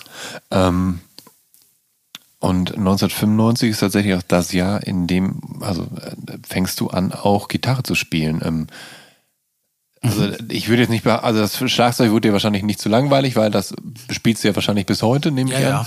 ja. Ähm, wolltest du einfach in der Lage sein, auch ein Instrument zu spielen, mit dem man ja simpler Songs komponieren kann, weil am Schlagzeug komponiert sich ja nicht zwangsläufig so gut, ne? Genau, ich habe auch ähm, angefangen, Songs auf der Gitarre zu komponieren und wir haben uns in der Band eigentlich immer gegenseitig auch die Instrumente des anderen beigebracht, so each one, teach one mäßig. Mhm. Ja.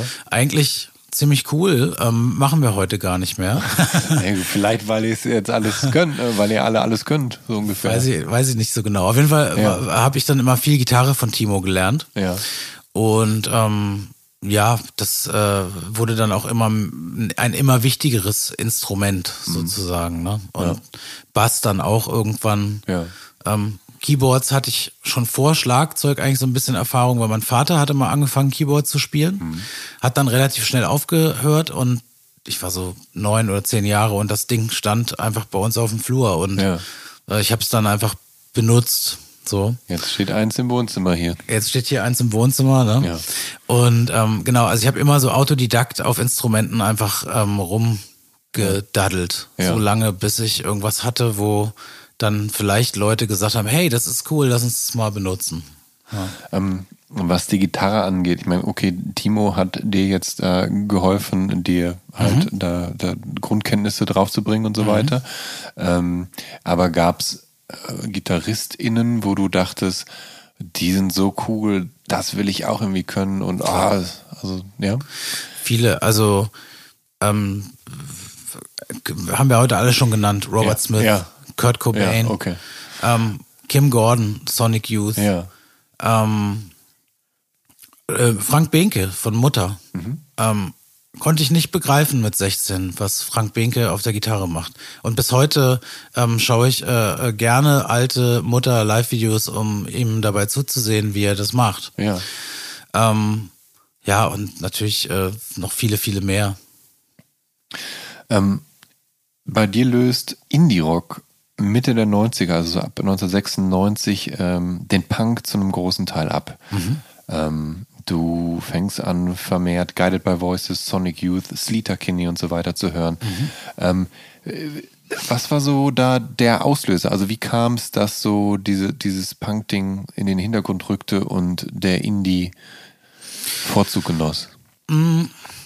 Also ich war dann irgendwann gesättigt mit Punk. Ne? Ähm, also es gab diese Zeiten, wo ich auch viel Wieso und sowas gehört habe oder Vizo ähm, ein paar Jahre vorher oder NoFX und so. Aber das ist dann immer, Entschuldigung, immer weiter ähm, expandiert so in meinem Freundeskreis und so und irgendwie hat mich es dann nicht mehr so interessiert. Es war irgendwie jedes Album war gleich und als dann also für mein Gehör, ne, ich will Leuten das nicht absprechen, das ist großartig und so, aber mich hat's nicht mehr so geflasht. Ich fand Melodiecore und wie man das alles nennt, Ja. ähm, das hat mich nie so gekriegt und ähm, äh, ich bin dann irgendwie über so Labels wie Matador Records, wo ja auch äh, Guided by Voices dann waren, ich auch wiederum bei Tokotronic aufgeschnappt hatte. Die haben nämlich zusammen getourt. Und da ich eben großer Tokotronic-Fan war, auch zu der Zeit, ähm, habe ich dann eben auch alle Bands mitgehört, mit denen die getourt sind, ne? weil es war irgendwie klar, ähm, dass es äh, irgendwie haben die einen guten Geschmack. Ne? Da ist irgendwie jede Band interessant ne? und das hat sich auch alles bewahrheitet. So. ähm, genau, und dann kamen eben so Sachen wie Matador Records und da waren ähm, Sebado, glaube ich, ähm, Guided by Voices, Ja. Slita Kinney ähm, und die Bands waren alle gut. Ähm, und das war dann einfach so äh, viel interessanter als Punk. Ich, ich konnte wiederum nicht sagen, über was da gesungen wird und so, ne? Ähm, manches hat sich bis heute nicht aufgeklärt. Bei Guided by Voices ähm, sind so enigmatische Texte ja auch äh, irgendwie das Stilmittel und einfach spannender. So. Was, was ich ganz interessant finde, ist, ähm, du hast mir ja vorab ein paar kostbare Informationen gegeben. Und zwischen diesem Deutschpunk und dem Indie und auch der Phase, dass du dann auch irgendwann halt äh, viel Postpunk und so weiter hörst und dann eben nach The Cure und Depeche Mode dann anfängst, eben auch Bauhaus und Susie and the Banshees für dich zu entdecken. Da steckt noch irgendwo dazwischen David Bowie Soundtrack für Christiane F. Ähm, nimmt der eine Sonderstellung bei dir ein? Wie ist der dir denn in die Hände gefallen?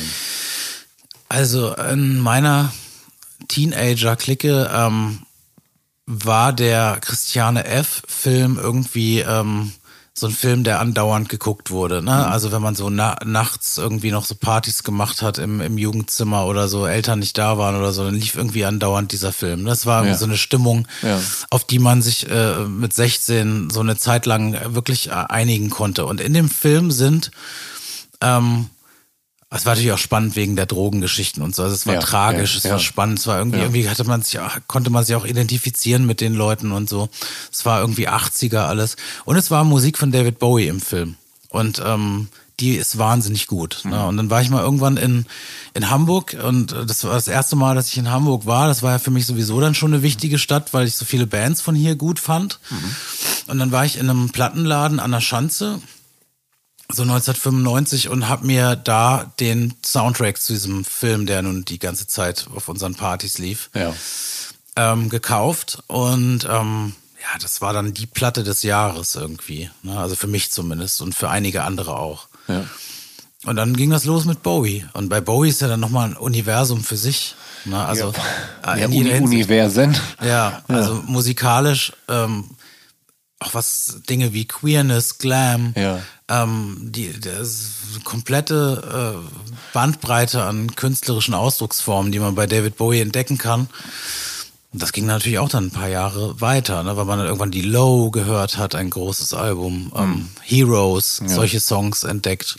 Ja, die, ich meine, die Berlin-Alben haben ja äh, zum Teil Dinge vorweggenommen, die dann im, im Post-Punk ja dann ganz normal oder äh, dann Genau. erst später dann noch quasi nachträglich entstanden sind und so. Total. Ähm, diese Post-Punk-Phase, ähm, ist das so, dass, dass dann äh, Bands wie The Cure und Depeche Mode dann bei dir Ende der 90er so eine Art Revival feiern und dass du dann durch die beiden Bands dann auch wieder tiefer abtauchst, um dann und, und dann eben Susie and the Banshees und so weiter kennenzulernen oder waren dir diese Bands schon Susi zum Teil? Ich, Susi kannte ich auch Ja. mit 13 schon. Ähm, das ähm, war auf der, also ich bin dann irgendwann schulisch nach Braunschweig gewechselt, Mhm. weil das in Peine nicht mehr so gut ging auf dem Kleinstadtgymnasium. Ja. Na, und ähm, ähm, da waren dann ähm, auch äh, war eine größere Indie-Clique da auf der Schule in Braunschweig und da waren Leute, die haben sowas wie Susie and the Banshees rumgegeben und Ja. ähm, das habe ich dann auch gehört. Also das fand ich großartig und da habe ich auch sofort Parallelen zu Cure gehört und dann gab's immer so Rock- und Pop-Lexika und sowas in der Bibliothek. Ja. Ich war dann so, Ja. so ein Jugendlicher, ähm, der die auch irgendwie in eine Bibliothek gegangen ist und äh, dann irgendwie in Lexika versucht hat rauszukriegen, okay, wer sind Susie and the Banshees? Oh, die sind mit Cure auf Tour gewesen. Ja. Wow. Ähm, Ja.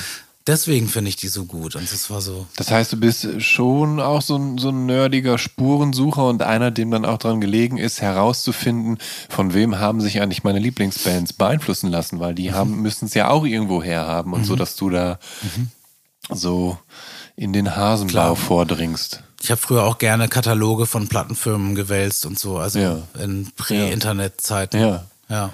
Ja, das, das, das Gute ist ja, dass es wirklich ja damals noch äh, Mail-Order-Kataloge gab, Mhm. wo zu jeder Platte eine, manchmal eine kleine Erklärung stand, dass man überhaupt wusste, wie man es ein, Total. einordnen darf und so. Klar. Ja. Es gab auch Kataloge von der EMI oder von Warner oder so, wo das gesamte Sortiment drin war. Das Ja. waren so riesige Wälzer. Ja, wie so Telefonbücher tatsächlich. Genau, die ne? gab's ja. bei WOM, Ja. so Einsicht. Ah. Da konnte man drin blättern. Ja. Mit ganz dünnen Seiten. Ja. Ja. Und ähm, dann gab's sowas wie 2001 und so auch. Ja, ne? klar.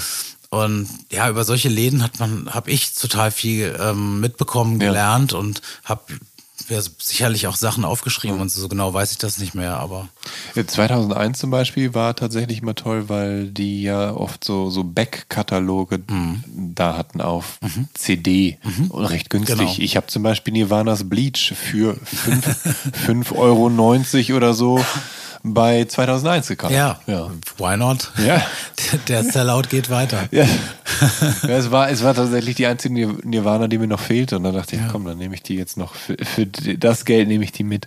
Ähm, zwischen all diesen großen Männerrock-Bands tauchen gerade in den 90ern ja auch endlich Bands auf wie äh, die Muffs, Red Arms, äh, Sleater Kinney oder eben halt äh, PJ Harvey. Ähm, und ähm, das heißt eben, dass Alternative Rock und Punk eben auch weiblich sein kann. Und hatte das oder hatten diese KünstlerInnen und diese Bands, hatten die Signalwirkung auf dich? Total. Also auch so Künstlerinnen wie ähm, Alanis Morissette oder so. Ne, Ja. Ist jetzt nicht unbedingt meine Lieblingskünstlerin heutzutage oder so. Mochte ich damals aber wahnsinnig gern. Vor Mhm. allen Dingen als der Foo Fighters Drummer, Taylor Hawkins? genau, der leider Ja. gerade verstorben ist, ähm, äh, dort gedrummt hat und so. Die, also die Live-Band, äh, die sie da gefrontet hat, war irrsinnig gut und lief halt auch die ganze Zeit auf MTV. Hm. Auch das hatte für mich eine große Signalwirkung. Ne? Sowas hat angeknüpft an Phänomene meiner Kindheit, Ja. äh, wie Madonna oder so auch, ne? mit einem ganz anderen Sound. Mhm. Aber ähm, hat eben auch Female Role Modeling ähm, also nochmal ganz groß gemacht in Ja. meinem Bewusstsein. Ja, ja das, das wäre jetzt meine Anschlussfrage gewesen, ob äh, aus deiner heutigen Warte als Saskia betrachtet, Mhm. ob dich diese KünstlerInnen dahingegen, dahingehend empowered haben, die zu werden, die du heute bist? Absolut. Ja. Also alle die, die, über die wir hier jetzt gesprochen haben, Ja. auf jeden Fall. Und ähm, auch noch andere, die hier im Zimmer hängen, das können die ZuhörerInnen jetzt nicht sehen. Ja, Madonna. Ja, da oben ist Alia, da Alia. ist Mariah Carey, ähm, ähm, Kim Gordon äh, ist sowieso eine meiner liebsten Künstlerinnen, äh, auch solo und auch mit äh, Kollabos und ähm, die Projekte wie Body Head oder Ja. so. Da kommen wir, ja, das, das äh, kann ich mir vorstellen, dass du damit was anfangen kannst, Mhm. auch wenn es halt ja schon abstrakte Kunst in Ton gegossen ist. Da aber schon mal da hast, Laune im Tourbus, ne? Genau, aber da hast du, läuft. aber da hast du dann halt eben äh, dann einen Sinn für tatsächlich. Da kommen wir gleich noch zu. Ähm, Entschuldigung. ähm, und mittlerweile firmieren ja so, so Sachen wie, wie Queercore und Riot Girls und, und was nicht alles unter dem, äh, naja, fluiden Begriff Flinter. Magst du mal für unsere Hörerinnen und Hörer aufdröseln, was es damit auf sich hat mit Flinterbands? Ja, Flinter, äh, Flinter ist ja eine Abkürzung oder Akronym, sagt man, glaube ich, auch. Frauen, Lesben, intersexuelle Personen, äh, nicht-binäre Personen, Transpersonen und A-Gender. Ja. Und wenn man es ganz ausführlich machen oder ganz richtig machen will, Muss dann man noch ein Plus macht man noch ein dranhängen. Plus dran, genau, weil es gibt auch noch andere Ja. Personen. Ja. Und das bedeutet, dass, ähm, äh, dass in einer Flinterband wenigstens ein Mitglied sich als queer assoziiert oder oder oder trans ist oder oder oder oder, Frau. oder Frau einfach ja stimmt Ja. tatsächlich oder einfach nur Frau tatsächlich ja, Ja, also Das, ich meine, da wird es wahrscheinlich viele Auffassungen zu Ja. geben, aber ich würde das jetzt auch so sehen, ja. Ja. Ähm, und ist Flinter automatisch politisch? Im Kontext einer patriarchalen äh, Musikindustrie schon, ne? Ja, ne? Also ähm, klar, äh, Ja. äh, also Stichwort äh, jetzt die ganz populäre Stichwort Hashtag Rock am Ring, mhm. na, ähm, der äh, immer noch äh, erschreckend niedrige Frauenanteil auf Ja. solchen Veranstaltungen, vom Queer-Anteil ähm, wagt man gar nicht zu sprechen. Ja.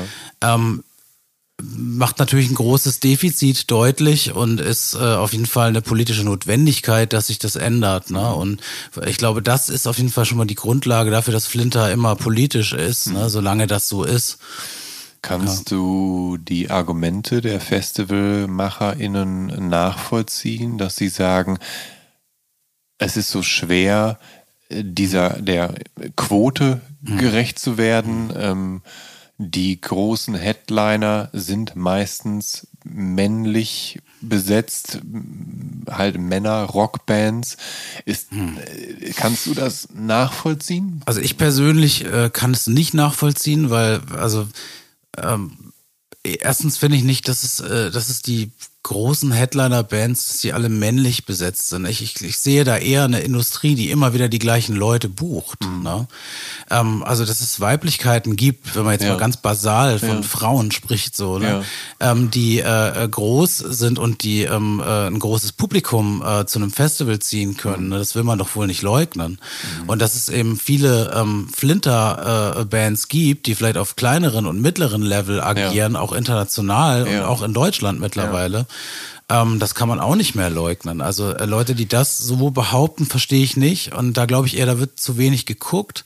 Oder es gibt ähm, Verstrickungen, die dem entgegen, entgegenstehen, ne? Ja. meinetwegen geschäftliche oder so. Ja. Und die sehe ich aber als Konsumentin oder Ja. als, als, als Festivalgängerin jetzt gar nicht. So. Und was ist jetzt, wenn, wenn, also äh, wenn man sagt, ja gut, aber das Rock am Ring, Rock im Park Mhm. sind recht wertkonservative Festivals mit wertkonservativen BesucherInnen, Mhm. Ja. die dann für ihr teures Ticket auch Metallica und Green Day und Mhm. Korn und Limp Bizkit als Headliner sehen wollen. Mhm. Und da bringt's jetzt auch nicht so viel, wenn Against Me um 16 Uhr auf der Bühne Mhm. stehen.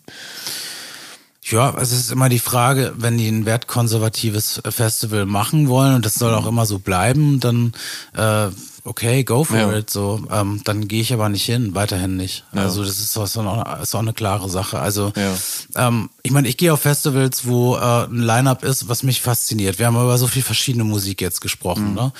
Ähm, ich kann mit wertkonservativen Haltungen, was Musik angeht, nicht so viel anfangen. Ja, und ich gehe, geh zum, würde zum Beispiel Ja. gerne mal wieder aufs Wacken gehen. Ne? Selbst dort sind mehr Weiblichkeiten präsent. Ja. Selbst dort hast du eine weirdere Mischung aus, aus Musikstilen. Ja. So. Ähm, also würde ich sogar jetzt einfach mal so in den Raum werfen, ungeprüft. Mhm. So, ich war äh, mehrmals auf dem Wacken, so ist es nicht. Aber ähm, also was so Kreativität und, und so Sachen angeht, sowas erwarte ich von Festivals und ähm, nichts Wertkonservatives. Ähm, glaubst du, dass es über die nächsten Jahre aufweichen wird und dass sich die Dinge zum Positiven wandeln? Ich meine, jetzt gibt's zum Beispiel das Tempelhof Sounds Festival in Berlin, ein großes Indie Alternative Festival, ähm, wo tatsächlich ein angenehm hoher äh, Frauen- oder Flinter-Anteil ist. Ähm, Also denkst du, dass so idealerweise die Zukunft aussieht, dass es da geht's da eventuell hin? Ist das ein Signal? Also es, es bewegt sich ja schon viel, auch das muss man sagen. Man, ich krittel auch immer sehr, sehr viel rum in irgendwelchen Interviews und so. Ähm, aber ich sehe auch viele positive Entwicklungen, wie du sie jetzt gerade beschreibst. Es Ja. gibt auch sehr viele andere äh, Indie-Festivals, die jetzt vielleicht nicht so diese Größe haben, aber es und gibt, sehr, sehr viele, viele. Im, Mittel, im Mittelfeld eben, genau. Und ja. da wird sich bemüht und Ja. ich meine, wir mit Schrottgrenze werden auch als queere Band gebucht und ähm, sind ja auch eine Flinter-Band, haben eine nicht-binäre Person an Bord, nämlich mich. Und ähm, da merke ich dann auch schon, dass es halt irgendwie äh, dann durchaus KollegInnen gibt, mit denen man immer wieder spielt, so, ne, ähm, äh, wo Flinters in der Band sind und das ist schon ein Faktor, der irgendwie mit einbezogen wird. Mhm. Ja. Und ähm, das ist eine positive Entwicklung, klar. äh, bietet dir die, ich sage jetzt mal Flinter-Bewegung, wenn, wenn man es als Bewegung begreifen möchte, Ja.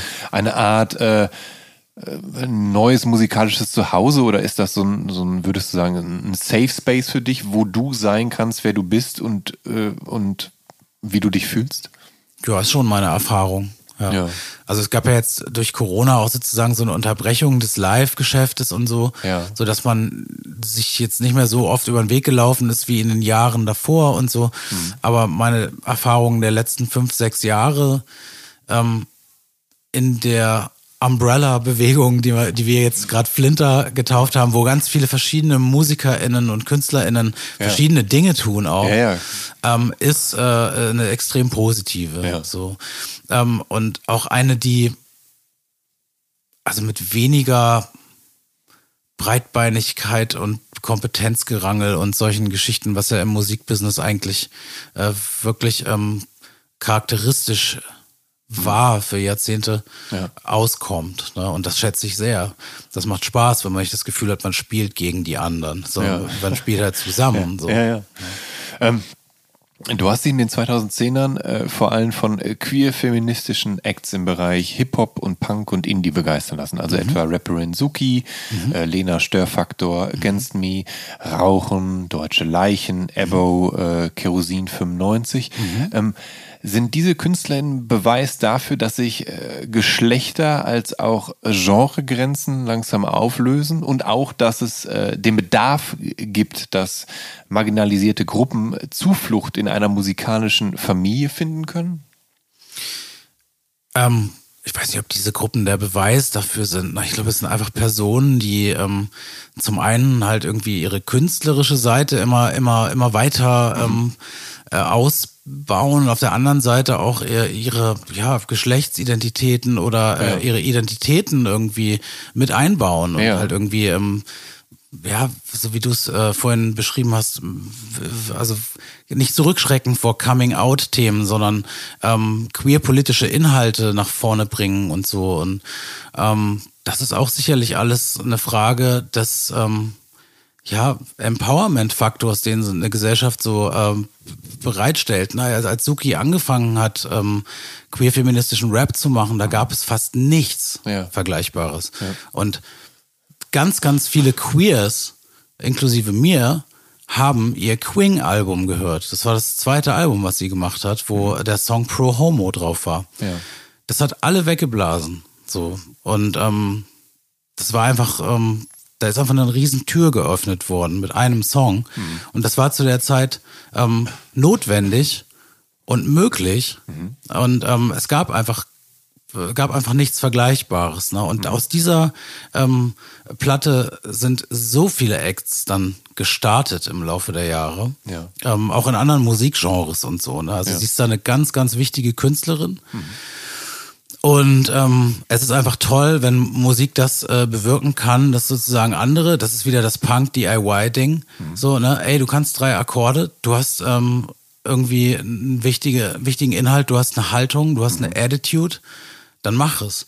Eigentlich ist es für mich ein Return to Punk, diese ganze Flinter-Geschichte. Ja. Ja, das. Äh, Also, aber ja. the real Punk. Ja, ja. Jetzt nicht der Wertkonservative. Genau, genau. Ähm, du hast als Saskia Lavaux mittlerweile eine ganze Reihe an, an Features absolviert. Also Mhm. eben auch mit Suki und ihrem äh, Kindermusikprojekt Zucchini. Genau. Äh, mit äh, äh, Henry Jacobs und Mhm. Finner. Und äh, du bist äh, Mitglied eines Flinter Hip-Hop-Kollektivs namens äh, Female Treasure. Genau. Ähm, und äh, das wirkt, als seist du mittlerweile so ein, so ein, so ein äh, essentieller oder zumindest so, ein- so, ein- so ein Teil einer, einer Szenefamilie.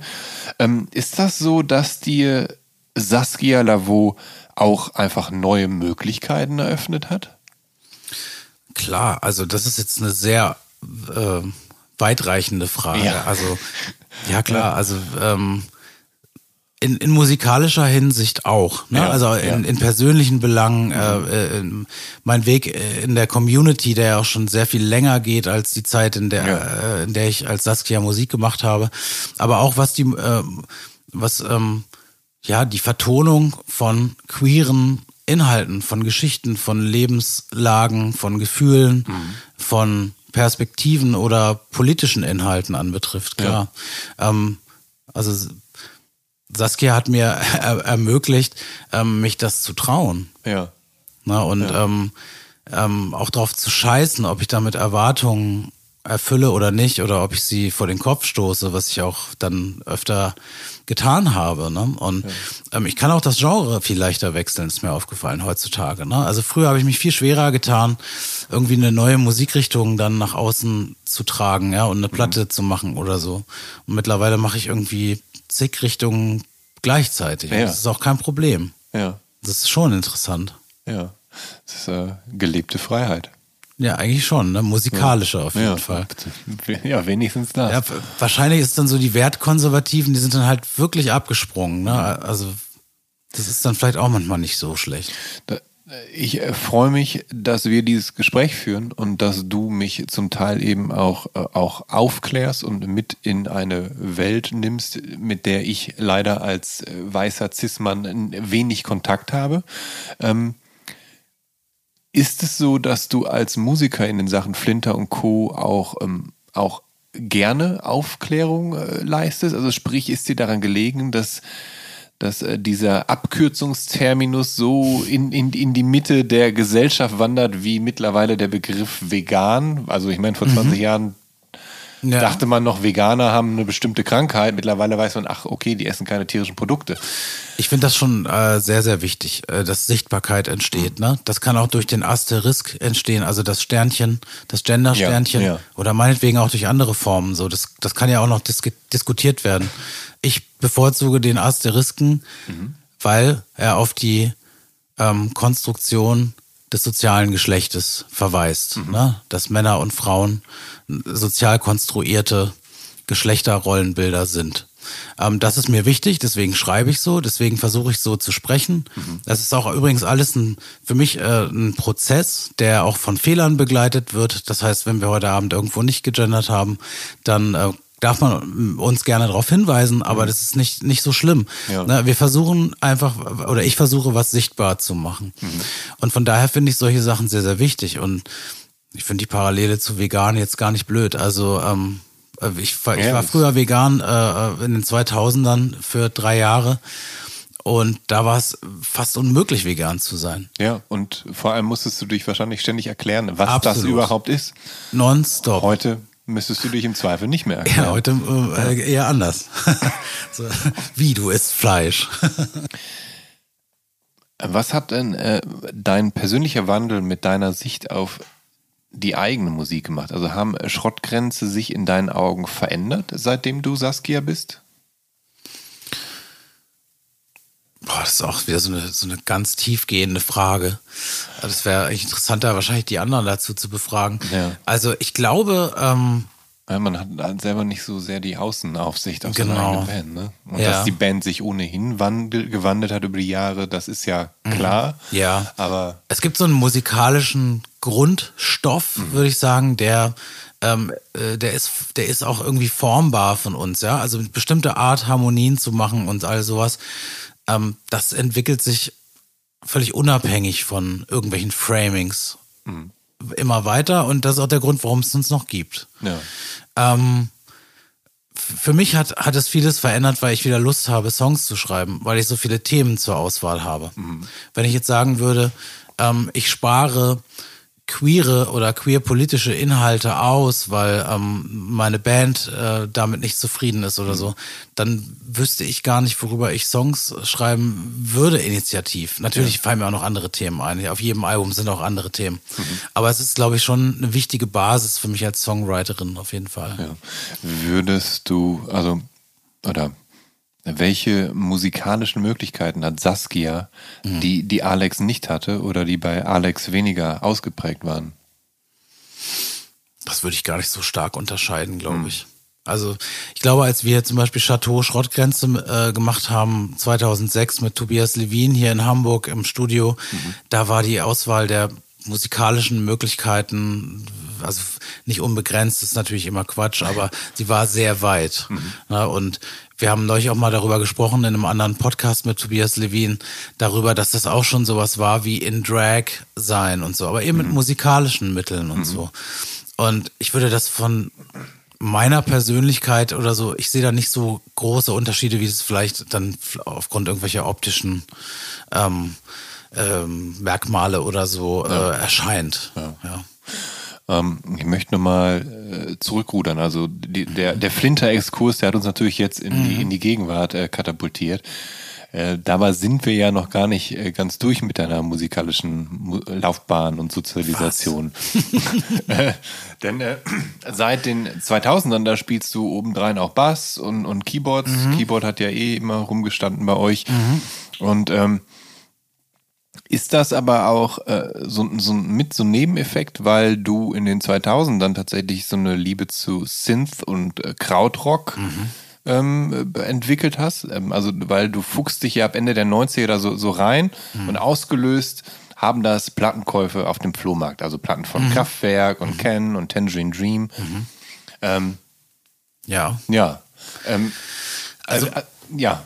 Also die Liebe Ja. zur Synthesizer-Musik, die ist auf jeden Fall entstanden durch ähm, Kraftwerk und Tangerine Dream. Und auch das waren Käufe äh, auf Braunschweiger Flohmärkten oder so, die jetzt nicht besonders ähm, äh, mit, mit Vorsatz geschehen sind oder so, Ja. sondern es waren einfach tolle Covers, es waren Alben, die irgendwie low-priced waren. Und ich dachte, ähm, okay, nehme ich mal mit. Und ähm, man konnte nicht reinhören. Und das sind Platten äh, wie Ralf und Florian von Kraftwerk, die höre ich heute immer noch gerne. Das ist, das ist so ein Pop-Minimalismus, den die Band längst Hm. Ja. abgelegt Ja. hat. Ne? Also wo Ja. die Band sagt, das legen wir nicht mehr auf oder die sagen dazu gar nichts. Ne? Das wird so totgeschwiegen. Das finde ich auch sehr obskur. Macht kaum eine Band. Ne? Ist ein super geiles Album. Ähm, Tangerine Dream war dann nochmal so ein Universum wieder für sich, ähm, wo ähm, die Diskografie mehrere hundert Alben umfasst und so und wo wahnsinnig viel zu entdecken ist, bin ich auch immer noch dabei nach 25 Jahren oder so, oder nicht ganz, aber 20. Und ähm, ich habe allerdings ja dann auch mal so Versuche unternommen in den 2000ern ähm, so experimentellere Musikformen instrumental zu machen, habe einige Tapes gemacht und so. Und sowas mache ich auch immer noch hier abends am Synthesizer und so, aber ich nehme das nicht mehr auf und ich bringe das auch nicht mehr raus. Ich habe gemerkt, ich werde nie so gut sein wie Edgar Fröse oder so. Das ist jetzt Ja. nicht der Grund, aber Ja. das ist einfach ein anderes Musikmachen, was ich jetzt nicht so fokussiere. Ja. Ähm, und dass du dich, also anstatt dich in den Nullerjahren diesem The Band-Hype und der neuerlichen Garage Rock und äh, auch Post-Punk-Welle hinzugeben, verlierst du dich ausgerechnet in experimentaler Musik und in Industrial Noise, Musik konkret, Free Jazz, du hörst äh, Throbbing Gristle, Splendor, Geometrico, von denen ich noch nie gehört habe. Nurse with Wound, äh, Psychic TV, die tödliche Doris, Sun Ra und äh, Musik von Drone Records, einem Label aus äh, Bremen, was Drone-Musik aus allen Teilen der Welt veröffentlicht. Ähm, woher kommt plötzlich dein Interesse an diesen speziellen Spielarten? Also über Tangerine Dream ähm, kann man sehr, sehr viele Musikrichtungen entdecken. Ne? Also eigentlich Mhm. Ja, geht das ja auch ja. schon zurück auf Bowie und Brian Eno und so. Ja. Die haben nämlich auch mit diesen Richtungen schon hantiert. Mhm. Und irgendwann habe ich dann mitbekommen, auch wieder über äh, meinen Freund Rasmus Engler, Mhm. ähm, dass es äh, in Bremen ein Label gibt mit einem riesigen äh, äh, Mail-Order. Das ist nämlich Drone Records, ähm, um ja, Stefan Knappe herum, der auch die Band Trum betreibt und Maeror Tri. Und die haben ähm, wirklich seit den 80er Jahren so eine internationale Experimentalszene mitgestaltet. Als Label, Ja. als Bands ähm, und haben äh, eben auch Touren organisiert und haben selber Touren in alle möglichen Länder gemacht. Und ähm, ja, da haben wir halt angefangen, Platten zu bestellen, haben die Leute dann auch mal kennengelernt, haben die auch mal live gesehen. Ähm, bin dann eine Zeit lang echt viel zu Konzerten äh, aus der Szene gefahren. Unter anderem auch bei Jean-Hervé Perron von Faust, mit dem ich auch ähm, mal was aufgenommen habe vor drei, vier Jahren mit der Band Station 17. Aber es ist wieder eine andere Connection. Aber der hat äh, auf seinem Hof in Shiphorst ähm, eben diese, viele der Bands, die du gerade aufgezählt hast, nicht alle, aber viele dort auch veranstaltet. Und das waren so kleine Festivals. Da sind wir wieder beim Thema Festivals, wie ich mir ein Festival vorstelle. ja. So. So, ja. Ähm, und er hat zum Beispiel irgendwann mal ein Festival mit seiner Band Faust eröffnet und ist mit einem Bulldozer durchs Garagentor gefahren und das war mikrofoniert und so. Das war das Festival Opening. ja, das war grandios. So vor 300 Leuten oder so. Und dort lief all das, was wir gerade besprochen oder kurz angesprochen haben. Free Ja. Jazz, Ja. ähm, experimental in jeder Form, Kraut, Industrial. Mm, Aus der Zeit kenne ich auch Ulf Schütte, der, mit dem ich wiederum bei Little Worlds Musik mache, ähm, der auch ein Tape-Label betrieben hat, was ich auch ähm, mitverfolgt habe, Tape Tectonics.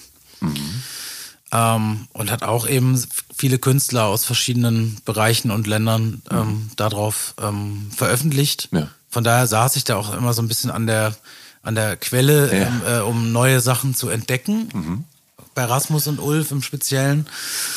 Genau, und das äh, ist auch eine Zeit, die immer noch irgendwie andauert. Aber es, es ist ja, es ist ja sehr anspruchsvolle Musik, die äh, weiter nicht von äh, Popmusik entfernt sein könnte. Ähm, Hm, Möchte man meinen. Also ich, ich, ich äh, finde finde das nicht unbedingt so. Ja. Ähm, es gibt es gibt sehr eindrucks, äh, sehr, sehr, mh, na, wie soll man sagen, sehr eingängige Experimental-Acts. Ne? Ja. Also zum Beispiel auch Throbbing Gristle haben richtige Hits und so. ja. Das ähm, arbeitet sich ja auch noch an Popformen ab und so. Und über diese, das sind so Eintrittskarten in die Welt des Experimental. Ne? Und dann Ja. stellt man irgendwann fest, dass auch so Leute, die eigentlich nur Field Recordings machen, wie zum Beispiel Francesco Lopez oder so, jemand, der in den Dschungel fährt und ähm, da ein fantastisches Album produziert hat, das heißt La Selva. Das sind eigentlich nur Atmosphären aus dem Regenwald drauf. Ne? Und ähm, wenn du dir das eine Zeit lang anhörst, ähm, entdeckst du auch dort, was heißt auch dort, dann entdeckst du dort Melodien. Du entdeckst auch Sprachmelodien ne, von Tieren. Äh, all das, was Can auch in ihrer Musik benutzt haben. Da ist wieder die Brücke zum Ja. Kraut. Ja. Holger Tschukai und äh, solche Menschen haben ähm, Geräusche aufgenommen und haben das äh, als Grundlage für Kompositionen genommen. Natürlich nicht nur die, die haben das bei Stockhausen gelernt und Ja. so. Aber ähm, also da kann man sich leicht reinhören. Das geht ziemlich leicht. Ne? Und auch wenn du Podcast-Hörerin bist, so wie ich, dann hörst du auch Sprachmelodien die ganze Zeit. Also, wenn ich jetzt noch ein paar Folgen von deinem Podcast höre, dann äh, erkenne ich vielleicht sogar deine Sprachmelodie irgendwie immer, immer wieder, weil ich deinen Sound Ja. äh, da raushöre. Das ist jetzt kein ESO-Gequatsch. Es Ja. Du sprichst Ja. Noten Ja. die ganze Zeit. Ja. Also von daher, die Experimentalsachen sind vielleicht freiere Nu- Anordnungen von Noten und Sounds, als es im Pop ist. Ja. Ähm, aber es ist eben auch wieder ein sehr interessantes Feld. Aha. Und Pop, das ist zumindest so ein bisschen das, was ich von Chukai so mitgenommen habe aus so Interviews von Can und so, ist ja auch dieses, dieses Beherrschen von Sounds und Noten, ne? Und ähm, also erstmal den ganzen Trash irgendwie rausfiltern mit Studiomitteln und dann mit Effekten irgendwie künstlich wieder reinfiltern. So. Also das heißt also Popmusik ist was viel schwer zugänglicheres eigentlich von äh, Natur aus, sag ich mal, äh, ganz platt, Ja. als vielleicht so ein Regenwald-Sound. Ne? Das, Einfach mal eine ja. Francesco Lopez kaufen. Alles La klar. Selva. Aber das, äh, das ist eine Sache, die deine, also gerade deine Nullerjahre begleitet hat. Äh, was ich interessant finde, weil wir ja in den Nullerjahren äh, ja den, den großen Hype um die, die Strokes hatten, die ja quasi das größte, wichtigste Rockalbum seit Nirvana's Nevermind aufgenommen hatten mit ihrem Debüt, wenn man so will, wenn man es so sehen möchte. Ähm, und da drumherum äh, gab es ja, äh, gerade auch forciert durch den NMI, im, im Wochentakt neue Hypes, also über Franz Ferdinand und Interpol bis hin zu den White Stripes und Black Keys und so weiter. Ähm, war das eine Szene, die dich zu dem Zeitpunkt überhaupt irgendwie in, interessiert hat, die bis zu dir durchgedrungen ist? War da was dabei, was dein Interesse geweckt hat? Oder warst du in deiner experimentalen Noise Drone, sonst was Bubble? Hat mich kaum interessiert, ähm, aber ich habe trotzdem diese Bands alle auf dem Schirm, weil die in meinem Freundinnenkreis natürlich gehört wurden. Und ähm, manche Lieder fand ich auch oder finde ich auch gut. Also The Strokes, die erste Platte ist halt super prägnant. Ähm, hört man ja auch immer wieder, wenn man in Clubs mal unterwegs ist, was ich ja, Ja. auch zu der Zeit immer war. Also das heißt, ich kenne diese Bands alle. Ich habe die meisten auch live gesehen. Also Franz Ferdinand zum Beispiel. Ja. ich fand das jetzt nicht unbedingt schlecht oder so, aber es hat mich ähm, zu dem Zeitpunkt einfach nicht so beschäftigt. Mhm. Vielleicht ähnlich wie mit dem Melodicore oder so. Ähm, Äh, auch den finde ich jetzt gar nicht so schlecht, wie ich ihn jetzt hier rede oder so, ja? Ja. Aber es ist einfach, mein Fokus lag woanders, weil da halt noch so viel zu entdecken war und Ja. ist. Ja. Ähm, du hast mir verraten, dass du auch äh, selbst manchmal Musik aufnimmst. Also du hast es ja vorhin auch schon angedeutet, beziehungsweise hast gesagt, du nimmst nicht mehr auf. Ähm, Aber du, du arbeitest dann mit, mit Ableton und Logic und so weiter. Ähm, ist das dann nur für dich und oder für eine deiner Bands und Projekte oder dass du halt irgendwie Demos aufnimmst oder sitzt du tatsächlich zu Hause und, und bastelst halt an Experimentalmusik? Habe ich in den letzten Jahren eigentlich gar nicht mehr so viel gemacht. Also, ähm, wie gesagt, ich spiele dann frei für mich Ja. äh, so ein bisschen und manchmal nehme ich das auf. Mit Rasmus Engler mache ich ab und zu so Sachen. Ähm, wir haben auch echt einen ganzen Haufen unveröffentlichter Aufnahmen und Alben und so und Projekten.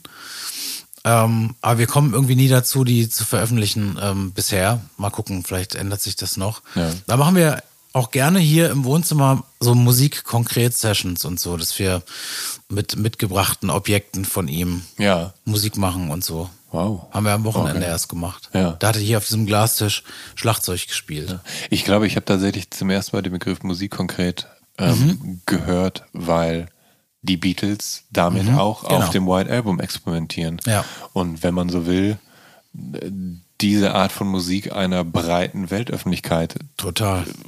g- eröffnet haben. Ist ja legendär. Also Ja. auf dem Album sind sehr viele Stilistiken angerissen. Ja. Auch Musik konkret, ja. ja. Ja, das ist spannend. Abschließend möchte ich natürlich ganz gerne noch, noch fragen, was bei dir, sofern du es verraten darfst, also als, als nächstes musikalisch ansteht. Also worauf äh, können wir uns freuen? Ich meine, das letzte Shortgrenze-Album, also das aktuelle Shortgrenze-Album, das ist von 2019.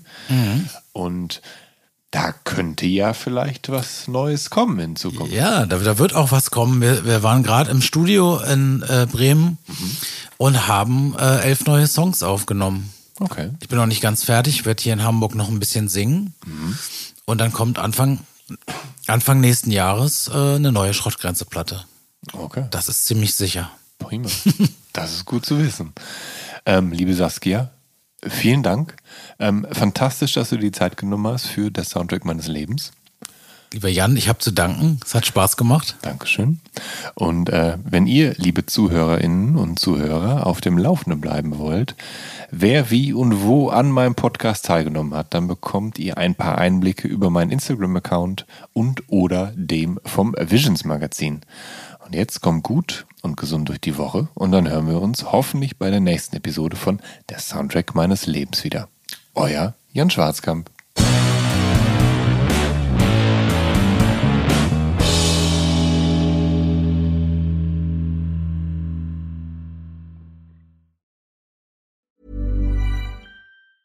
Hi, I'm Daniel, founder of Pretty Litter. Did you know cats tend to hide symptoms of sickness and pain? I learned this the hard way after losing my cat, Gingy. So I created Pretty Litter, a health monitoring litter that helps detect early signs of illness by changing colors, saving you money and potentially your cat's life. Pretty Litter is veterinarian developed, and it's the easiest way to keep tabs on your fur baby's health right at home. Go to prettylitter.com and use code ACAST for 20% off your first order and a free cat toy. Terms and conditions apply. See site for details.